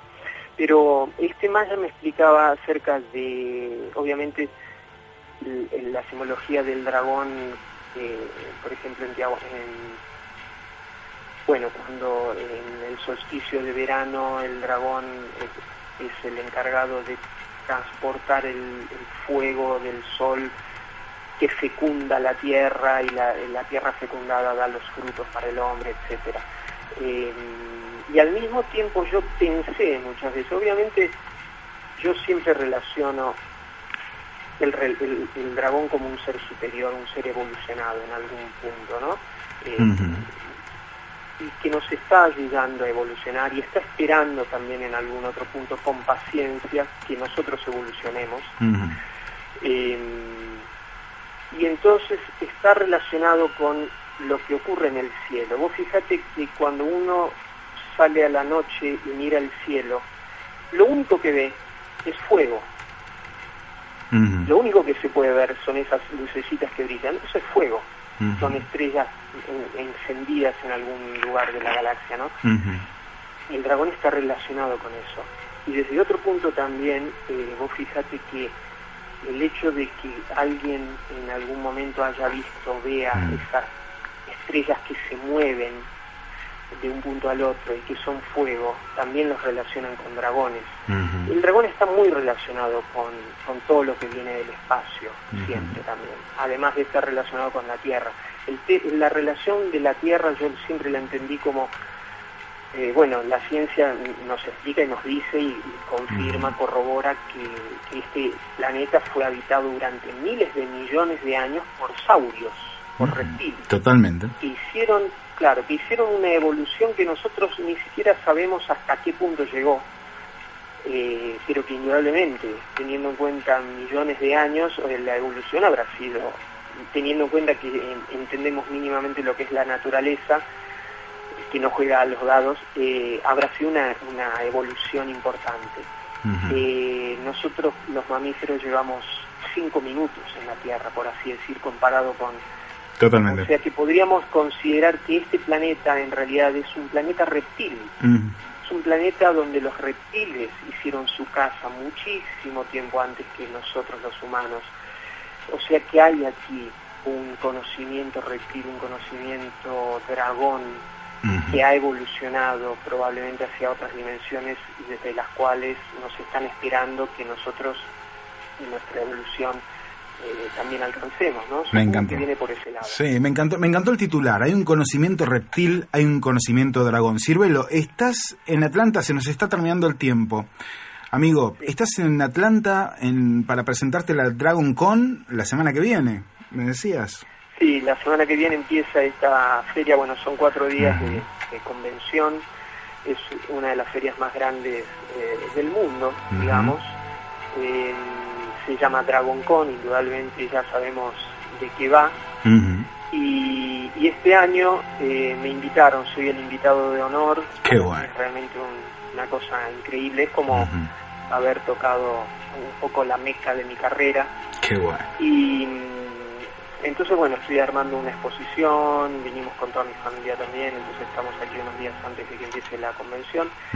Y, y bueno, a partir de aquí yo sé que todos los años voy a volver. Yo hice, durante 15 años fui a San Diego, San Diego Comic Con, eh, pero hace un par de años dejé de ir y, y estaba buscando otra feria para venir todos los años y esta va a ser la feria que de aquí en más voy a Qué bueno. venir. Es una ciudad increíble, es una, una feria muy bien organizada como la organizan esta gente que son expertos y, y bueno, y yo vengo a traer mi visión de todos estos mundos, mi visión latinoamericana, mi visión ancestral, mi visión artística, eh, a compartir con todo aquel que quiera escuchar y, y aquel que quiera compartir el arte. Bueno, esta es, es mi misión, este es mi divertimento, esto es a lo que vine y a lo que voy a Argentina también siempre, ¿no? Que siempre estoy en la Feria del Libro, siempre eh, aparezco un poco para esto también allá.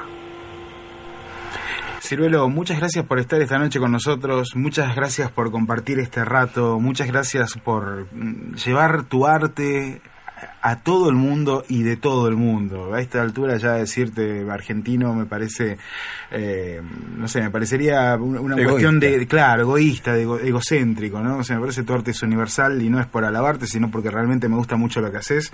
Me he pasado horas mirando tu cuaderno de sueños, mirando tus otros libros, eh, tus, tus dibujos, que son infinitos en los detalles, realmente te llevan a la imaginación y, y- y te piden y te permiten meterte en estos mundos de sueños paralelos, reales, irreales, hermosos, pintados, desdibujados y vueltos a dibujar. Realmente es una, una alegría personal muy inmensa y es algo que quería hacer hace mucho tiempo, tenerte en la señal Ciencia y Misterios y esperemos que, que- que nos tengamos seguido, charlando un poquito y opinando sobre arte y misterios y esto que bien decís, que, que bueno, que el arte está en todos. ¿No? Y que depende de nosotros sacarnos un poco el bagaje este de la, de la civilización occidental para encontrarlo otra vez. Claro, y lo podemos repetir cuando quieran, chicos, Mm. porque de hecho, como te dije antes, yo soy un, un fan de vuestro Gracias. programa y, y realmente los felicito por el trabajo que hacen. Eh, y bueno, Débora, Miguel Ángel y vos, Fernando, realmente les agradezco mucho que me hayan tenido acá y de hecho eh, todo esto finalmente se está encontrando porque nunca estuvo separado todo lo que es el misterio, la ciencia, el, el arte, Tal cual. el- las diferentes dimensiones, la naturaleza, el universo, eh, todo forma parte de una misma sopa creativa en donde estamos flotando, así que y lo más alucinante es que es divertido, eso es Mm. lo que nos mueve, Por supuesto. Eh, el, el disfrute, que, que todos nosotros, el apasionamiento que todos nosotros ponemos, eh, eso es el, el motor que nos mueve porque en definitiva a eso venimos, ¿no? a disfrutar, el, el conocimiento siempre me conduce a eso, al, al disfrutar y al compartir. Así que bueno, muchas gracias por tenerme y ya saben, lo podemos repetir en algún momento, en cual- cuando quieran. Perfecto. Un abrazo muy grande. Ciruelo.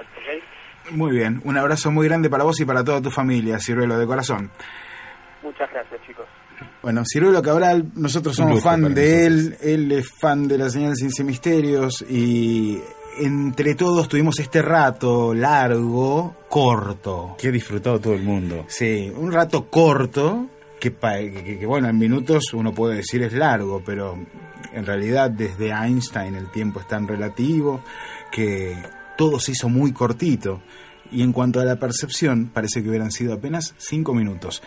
Débora Goldstein vuelve ahora en un ratito porque vamos a hablar también de otras cosas. Quedan muchas cosas, muchas cosas. Me parece que vamos a hacer una segunda edición de esta temática. ¿eh? Eh, estamos en la señal Ciencia y Misterios. Tema musical para descansar tres minutos. Nada más. Maxi Cofré, es todo tuyo. La señal conecta con los incansables buscadores del misterio. Pues mira, yo creo que esa persona, Fernando, que nos oye, que oye tu programa, yo creo que ese niño que está oyendo tu programa tendría que saber en mi opinión casi nadie sabe nada. Que mire una foto del universo y comprenda, yo creo que esa es una ventana muy buena, ¿no? Y comprenda que nada tiene mucho sentido. partiendo de la base de que somos ese punto azul en mitad de la más absoluta nada, pero donde hay una increíble y extraña coherencia, ¿no? Donde todo es como un ballet increíble, como una orquesta perfectamente afinada y que nadie nos puede hablar de azar. Especie de conexiones increíbles, un puzzle mágico que se ha creado para nosotros. Iker Jiménez. Estás recibiendo la señal. Ciencia y misterios.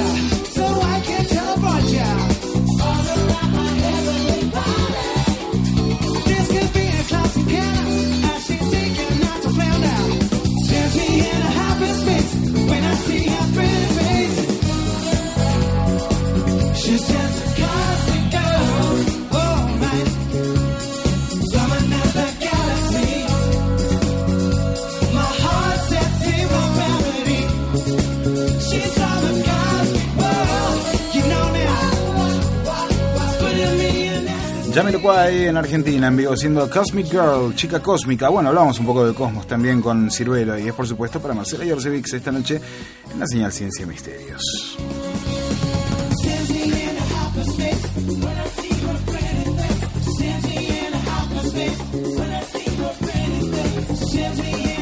Suena muy bien esta versión, ¿eh? Jamiroquai para movernos un poco en esta noche que es ya de por sí movida en la señal Ciencia y Misterios. Mañana a las 10 de la mañana el Museo de Victoria, el Museo OVNI, va a hacer una presentación especial, Mike. Bien, vamos a, a poner un poquito De actualidad. al día la audiencia. Exacto. Y vamos a hacer esta mención de lo importante que es el Museo OVNI en nuestro país. Sí, ¿no? eh. Hay un referente dentro de lo que es Sudamérica. Tal cual, tal cual, tal cual. Es así. Y mañana, a la mañana, se va a presentar una nueva atracción del Museo OVNI. La escuchamos a Andrea Pérez Simondini que nos cuenta qué es lo que va a pasar mañana a partir de las 10 de la mañana. Bueno, mañana a las 10 de la mañana este, vamos a estar inaugurando una nueva sección en el museo, que, que es algo que un poco lo podría bautizar como el sueño del pibe, ¿no? Porque quién no no no flasheó en algún momento de decir, bueno, tengo un extraterrestre, este, bueno, un poco lo que vamos a presentar es este una una escenografía, una recreación de todo lo vinculado con el caso Ros- Roswell No quiero adelantar mucho porque realmente pretendemos que sea una sorpresa, que genere impacto, porque realmente nosotros mismos nos ha impactado. Lo que sí te puedo decir es que es producto de un montón de gente esto, eh, lo que vamos a presentar mañana. Este, un amigo que se llama Edgardo Fernández, que vive argentino, radicado en Estados Unidos, que eh, ya mañana cuando nos enlacemos vamos a ir comunicando bien exactamente en qué participó cada quien este eh, y este un otro amigo de aquí de Argentina de oriundo de Bahía Blanca que fue realmente el artífice fundamental para que esto se lleve a cabo. Y este y bueno y después muchas personas que colaboraron con distintos elementos pero también no quiero dejar de mencionar este, a Jessy Marcel Nieto que nos ha realmente dado una, una gran sorpresa anoche cuando nos envió material inédito de su familia, de su abuelo, el protagonista esencial del caso Roswell, este, que también estaremos exhibiendo por primera vez, no solo ya acá en Victoria, sino por lo que él me ha dicho en el mundo, eh, elementos vinculados a su abuelo, que es el protagonista principal del caso Roswell. Así que bueno, mañana esperemos que sea realmente del impacto que nos causó a nosotros ver todo esto. Este, realmente no va a haber nada que envidiarle al Museo de Roswell en, relación a este concepto, ¿no? Y, y estamos muy emocionados por, en principio, la solidaridad de la gente, que, que es increíble para con nosotros y agradecidos realmente porque no, no hubiera sido posible esto.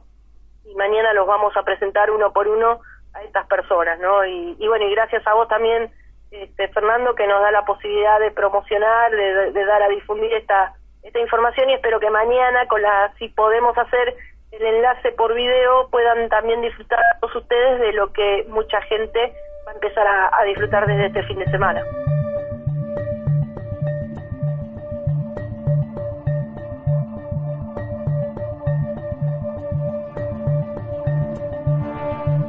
La señal Ciencia y Misterios, estamos con muchos mensajes, muchos oyentes conectados en esta noche que otra vez satura, satura, bueno, el, rating y lo que, lo que podemos llegar a alcanzar a través de las repetidoras en internet.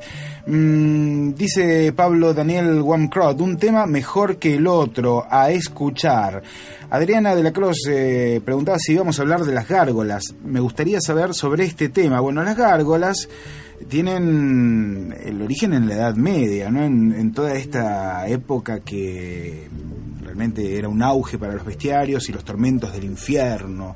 Eh, la imaginación de los artistas medievales, digamos que estaba abonada por otros mitos que eran un poco más antiguos y de allí vienen las primeras gárgolas, ¿no? Que fueron eh, bautizadas como grifos. Así que te recomiendo que eh, si querés buscar un poquito más acerca de este tema, busques grifos eh, para saber de dónde vienen las gárgolas. Alejandro Torrada también está escuchando y dice que está a todo volumen con Maxi Cofré. Pipo Palacios dice Corrientes presente, lo vamos a escuchar en un ratito nada más a Pipo Palacios.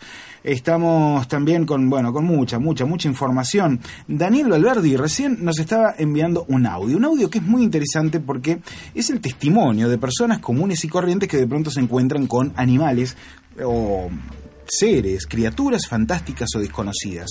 Lo que más me llamó la atención de lo que acabo de escuchar es eh, la impresión, el tono en la voz. ¿sí? Son apenas dos minutos, un minuto y medio, que lo vamos a escuchar en la señal Ciencia y Misterios tal cual lo acaba de enviar Daniel Valverdi desde Intrusión. Te invito, Miguel, a que lo escuchemos. Nosotros fuimos a poner una compuerta de una camioneta ahí a Estancia La Normita y cuando volvíamos vimos una, un, cinco animales alrededor de un animal, de una oveja. Eh, paramos con los chicos para que, porque era un asombro digo, bueno, son zorros, ¿no? Eh, paramos para que vean los chicos míos, fuimos, eh, fuimos para que los chicos disfruten del campo, cuando volvíamos vimos esto, algo asombroso, porque nosotros paramos y cuando se, estaban como a 10 metros, 10, 15 metros, había una oveja en el medio y cuatro bicharracos alrededor. No, pensamos que, bueno, que sería un... La estarían masacrando unos, unos perros o uno, unas cosas. Pero cuando vimos que se sintieron el ruido del auto, nosotros lo bajamos, lo vimos y eran unas porquerías que tenían la cabeza redonda y pelada. Estaba pelada y corrían así, se les movió una panza como tipo un canguro que era que se le movía por todos lados y las manitos se le pegaban en el pecho. Y ta- pegaban cada salto, pegaban por lo menos como dos, tres metros. Pero vos sabés, lo que era impresionante, yo te digo la verdad, eh, nos quedamos asombrados porque fuimos... ¿Ustedes qué venían? ¿Ustedes venían, ca- ustedes venían en, en vehículo? Sí, veníamos en un auto. Veníamos en un auto, sí, veníamos en un auto y lo vieron, y vieron que paran porque ven ese amontonamiento. Vimos el animalito al medio porque quedamos sobre encima, bañados sobre una montanita encima de ellos. Bajando así vimos el animalito al medio y los otros estaban alrededor. Cuando paramos así, mirá, mirá, le digo, paramos así, bajamos todo para ver. Cuando sienten el ruido de las puertas del auto, miran y salen. Eso es lo que escuchábamos, ¿no? Digo, qué, qué Claro, interesante, nunca había escuchado Raro. una cosa así, ¿no? Muy raro, realmente Sí. muy raro.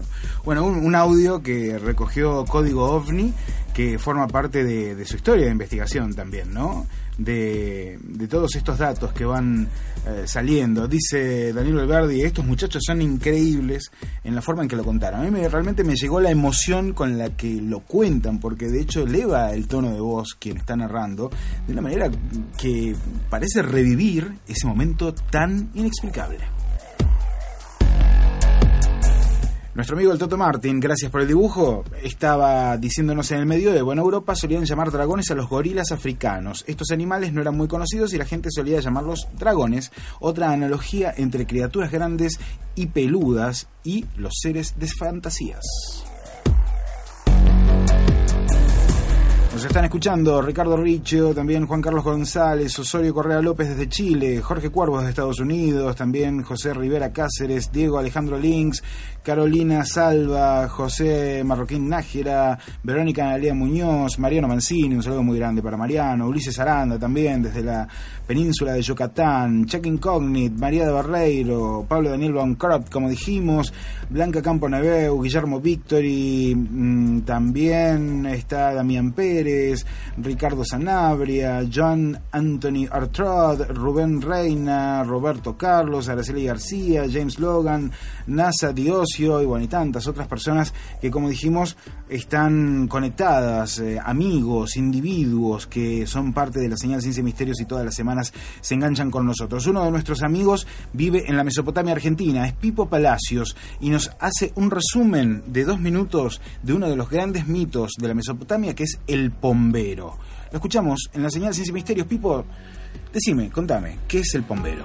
Ya, Fernando, lo que más se comenta, lo que más se rumorea es el famoso pombero acá en la zona de la Mesopotamia, eh, o bien conocido como el de Silla Teré también, lo mismo pero con otro nombre, le dicen, ¿vio? La Mesopotamia, bueno, acá Corrientes, yo sé que también en Misiones casi lo mismo. Esto es, es un mito, una leyenda de la zona, de un ser eh, oscuro, eh, con la, piel muy oscura y fácil entre un metro cuarenta, un metro cincuenta, siempre con el torso desnudo, descalzo, es como que está cubierto de plantas sus sus genitales y lo que cuentan eh, las personas mayores acá en lo que es Corrientes, que tiene un sombrero de paja, como un enano, pero eh, la cara toda hinchada, los rasgos tiene como esas eh, esas personas así de la época de piedra, vio todo hinchado en la frente. Bueno, eh, esto se caracteriza eh, por andar a la siesta o en la tardecita. Eh, frecuente se lo ve a ese, a ese ser en los bananales eh, que antes frecuentaban mucho los fondos de las casas, las costas del río Paraná, por ejemplo. Eh, siempre se escuchó un silbido y una persona bajita corriendo entre los bananales. Es lo que comentan las personas que vamos ¿vio? El pombero, otro de los mitos populares argentinos y también paraguayos. ¿sí? Se extiende en la región el mito del pombero, que también parecería eh, acoplarse a esta cuestión que tiene Lucumar con respecto a eh, resultar llamativo para las mujeres, tratar de atraer a las mujeres. Hay algunas historias, incluso algunas personales de parte de Pipo Palacios, a quien le enviamos un saludo muy grande y, y le agradecemos por esto a él y a Martina. y, y lo vamos a compartir en una próxima edición de justamente las criaturas fantásticas, ¿eh? porque nos quedamos recortos eh, con el tiempo. Estamos en comunicación con nuestra República Hermana de Chile. ¿sí? Porque vamos a recibir a Camilo Valdivieso. Él es arqueólogo, ha estado trabajando mucho tiempo en el Amazonas y tiene mucho para contarnos acerca de las historias, las grandes historias del Amazonas. Es la primera vez que lo tenemos en la señal Ciencia y Misterios y le damos la bienvenida de esta manera. Bienvenido Camilo, ¿cómo estás? Buenas noches. Muy buenas noches, muchas gracias por la invitación y bueno, qué, qué- alegría de recibir el llamado a ustedes para poder conversar sobre temas tan fascinantes, tan interesantes como estos. Realmente, realmente es eh, interesante poder conectar ¿no? los, mm, los países, conectar las experiencias, conectar la información, conectar las investigaciones. Camilo, eh, bueno, me decías que sos arqueólogo, estuviste mucho tiempo trabajando en el Amazonas. eh, Estamos bastante cortos de tiempo porque, bueno, ha sido un programa muy intenso y con mucha información, pero básicamente me gustaría preguntarte eh, qué fue lo que te motivó en un primer momento a trabajar en el Amazonas. ¿Qué fuiste a buscar al Amazonas? Bueno, eh, mi, interés eh, se puede, se puede explicar desde dos aristas diferentes. Una que es la, la, del, la de la de tratar de indagar o, o tratar de investigar sobre una visión histórica o arqueológica que no es conocida. Tengo la, la capacidad como de, de- de- de darme cuenta de que no todo lo que se ha dicho finalmente es, la- es lo que la ciencia ha explicado. Y por otro lado, la, también la visión un poco, la, la indagación empírica de las cosas. En este caso, uno de los objetivos que siempre me ha, me ha traído tiene que ver con culturas amazónicas, tiene que ver con la leyenda del dorado, la presencia de una cultura altamente tecnificada, muy antigua, mucho más antigua que la incaica, en las zonas de los Andes. Y uno de los lugares donde más probablemente me ha tocado eh, investigar o viajar ha sido la, la zona del Amazonas, que son eh, especialmente zonas muy, de muy difícil acceso y donde hay todavía muchos secretos que develar. Entonces, eh, me ha tocado hacer muchos viajes eh, especialmente para, para esas áreas. Y, y contame, ¿qué te encontraste en el Amazonas? ¿Qué, ¿Qué es lo que más tenés a flor de piel de todas esas experiencias que me imagino que deben ser únicas, ¿no? Porque debe ser una historia tras de la otra, pero ¿cuál es la, primera experiencia que te llega con respecto a estas historias, a, a- a estas culturas, a este, mm, casi te diría, parece a veces un mundo aparte, ¿no? Claro, eh, una de las cosas más interesantes que podría uno rescatar en poco tiempo tiene que ver directamente con una visión de la, de la, de la, de la cultura, de la civilización que nosotros no estamos enterados claramente. Y siempre se ha dicho que la selva probablemente en el pasado no pudo desarrollarse una, una, una civilización altamente desarrollada, hay cosas que claramente ya se está desmintiendo. Eh, se han encontrado estructuras piramidales en la selva, especialmente en, la- en las zonas de Mesoamérica, y hoy día también se han eh, aceptado la presencia de estructuras piramidales en las, en la- en las zonas más sudamericanas. Es uno de los viajes que nosotros estamos haciendo, tratar de indagar sobre la presencia de, de pirámides en el Amazonas, sobre la presencia de diversas galerías subterráneas que, que nosotros hemos podido verificar su existencia y que no solamente cubren parte del Amazonas, sino que también parte de la cordillera de los Andes. Entonces, eh, muchas de las cosas que en el, en el pasado se, se hablaban de una manera más metafísica, más esotérica, hoy en día claramente se pueden comprobar. Y es por eso que estamos intentando hacer todas estas expediciones, todas estas exploraciones, para poder sacar a la luz eh, secretos que lamentablemente el público el- o la opinión pública no tiene acceso. ¿no? Ujú, ujú, ujú. Muy interesante. Y de esas, de esas cavernas, de esas pirámides, de que se habla de, de- de- de pobladores quizás un poco fuera de lo convencional, de seres fantásticos, de, de historias quizás más arraigadas al folclore. Claro, bueno, cuando uno está allá en el Amazonas, eh, cuando uno ya tiene una relación con las tribus indígenas, ellos te hablan de la presencia de hombres de blanco que habitan las zonas más enmarañadas de la selva, eh, que son los que en el, en el pasado les entregaban el, el conocimiento a ellos, de su papá, de su abuelo, ¿sí? de hombres eh, de una cultura, de civilizaciones que nosotros no conocemos claramente. Y en relación a, a estas galerías subterráneas, bueno, eh, es un secreto a voces. Lamentablemente hasta el día de hoy ha sido muy difícil poder eh, tener el apoyo de, de- de instituciones gubernamentales u oficiales para poder realizar esas investigaciones y es una de las cosas por qué se hacen tan lentas. Pero eh, eh, es lo que estamos actualmente trabajando para poder llegar a una, a una conclusión un poquito más, más amplia. Seguro, seguro que sí. Bueno, te agradezco muchísimo la, la comunicación, realmente te agradezco que nos hayas estado esperando porque te dijimos que íbamos a llamar más temprano y realmente no pudimos por una cuestión de, de cambios en el programa, que bueno, la radio es así, ¿no? Un poco va también en vivo, está viva y va cambiando. Camilo, es un honor y un placer para nosotros tenerte esta noche acá y poder compartir esta información de calidad. Eh, si tuvieras que, que cerrar de un pantallazo y como un adelanto a algo un poco más largo que vamos a hacer más adelante, eh, ¿qué es lo que para vos define las culturas escondidas en el Amazonas? Eh, yo pienso eh, de que nosotros convivimos hace miles de años con una cultura que habita bajo la corteza de la tierra. Y eso no es un asunto antiguo ni legal, sino que es un asunto actual. ¿m? Eh, que todos esos mitos tibetanos, budistas, hindúes antiguos, justamente de algo que actualmente sucede y que de una u otra manera hay varias personas, varios investigadores que están intentando desentrañar. Eso yo creo que es una de las más interesantes y más, más eh, ambiciosas de, las de las ideas nuestras. Qué interesante. Una cultura que convive con nosotros desde hace miles de años bajo la tierra. ¿Algún atisbo de algo más como para dejar a los oyentes prendidos para la próxima vez que hablemos? ¿Algún datito extra? Sí, una de las cosas que vale la pena condicionar es que nosotros, eh, la, la Tierra es algo así como si fuera un queso, ¿no? una galería, lleno de hoyos. ¿no? Y estas galerías van conectando continentes, van conectando ciudades, van conectando no sé, montañas. Y, y muchos de los mitos más antiguos hablan justamente de que en esos lugares donde se realmente se resguarda parte del conocimiento, o sea, se resguarda eh, la verdadera historia de la humanidad, al parecer. ¿no? No sé si se resguardará en un libro, un archivo, no, no, no sé si será así, pero sí estamos hablando de culturas que claramente tienen mayor acceso a lo que realmente, a lo que realmente es la tierra, a lo que realmente somos nosotros.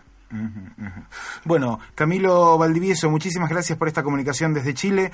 La próxima vez vamos a tener más tiempo y vamos a hablar mucho más holgadamente acerca de esto que es interesantísimo. Sí, y vamos a ponerla en contacto con, con Débora, porque a Sí. ver, tienen una afinidad enorme. Sí, sí, sí, por supuesto, por supuesto. La próxima vez vamos a hacer, sí, esta entrada completa como, como debería ser y con el tiempo que necesitamos para poder desarrollar un poquito más este tema que ya nuestros oyentes en las redes sociales están lanzando como uno de los temas de interés. Así que, Camilo, eh, estamos agendados para dentro de muy poquito tiempo hablar de nuevo en la señal Ciencia y Misterios.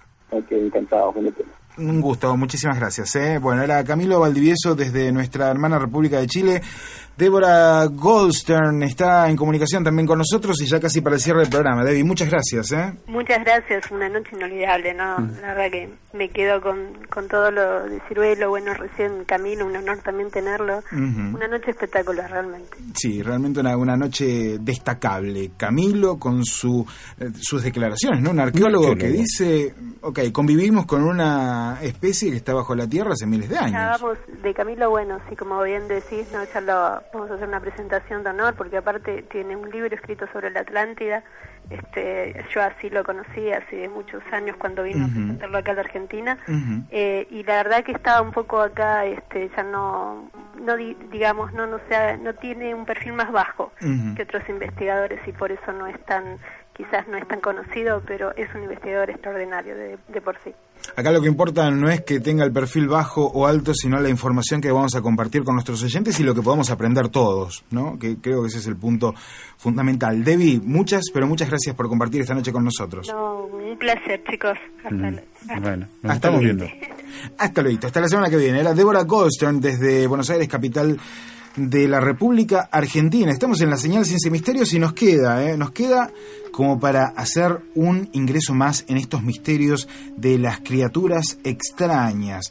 También estuvimos en comunicación con España, Miguel Ángel Pomilla. Hablamos con Javier Resines, ¿sí? Y si hay algo que es interesante en todo esto, como para darle la cuota de lo que realmente sucede, es que hay un gran sector del mar que no ha sido explorado. Digamos que el 20% de las criaturas marítimas son las que conocemos. El otro 80% permanece desconocido. Y dentro de ese 80%, hasta hace poco, estaba un enorme tiburón de unas fauces gigantescas. Por lo que imagínate que podemos llegar a encontrarnos absolutamente cualquier cosa. Javier Resines, ¿Cuánto se ha explorado del mar y cuánto sabemos y cuánto nos queda por descubrir? Contanos en las señales y misterios. Hay un estudio de hace un par de años del Instituto de Biodiversidad Mundial, que está radicado en Estados Unidos, entiende que aproximadamente, eh, solamente en los océanos, aproximadamente están eh, descubiertas un 20% de las especies que existen en los, en los océanos de nuestro planeta. Esto nos hace extrapolar una cantidad enorme de, animales. La mayoría de, estos animales serían animales no demasiado curiosos para, para el público en general, animales de pequeño tamaño. Pero extrapolando, eh, suponemos que existen pues, varios centenares de, de especies de buen tamaño que todavía no han sido catalogadas por la ciencia. Eh, hace no demasiados años recordamos el caso del megamouth, el tiburón de, gran boca, que fue descubierto hace pocos eh, decenios realmente. Era un, animal que se suponía que se tenían referencias sobre él, había habido algún avistamiento, una captura parcial eh, por parte de, algún barco pesquero, pero no se sabía de su existencia. Un, animal que puede llegar a medir hasta los 10 metros, además, de longitud. Según estos datos, estaríamos todavía casi rascando la superficie de las especies que existen en, en nuestros mares.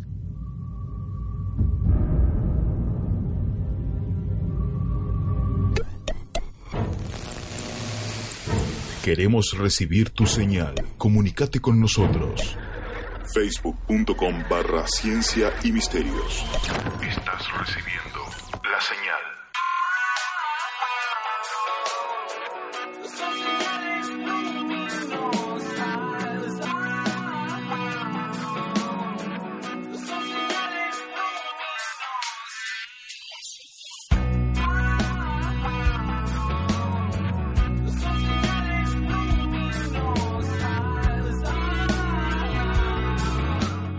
señora Ciencia Misterios que se está despidiendo. Mañana, programa especial de Código OVNI. ¿eh? Mañana a las 22 en Intrusión cumple 7 años Código OVNI, así que es un programón especial.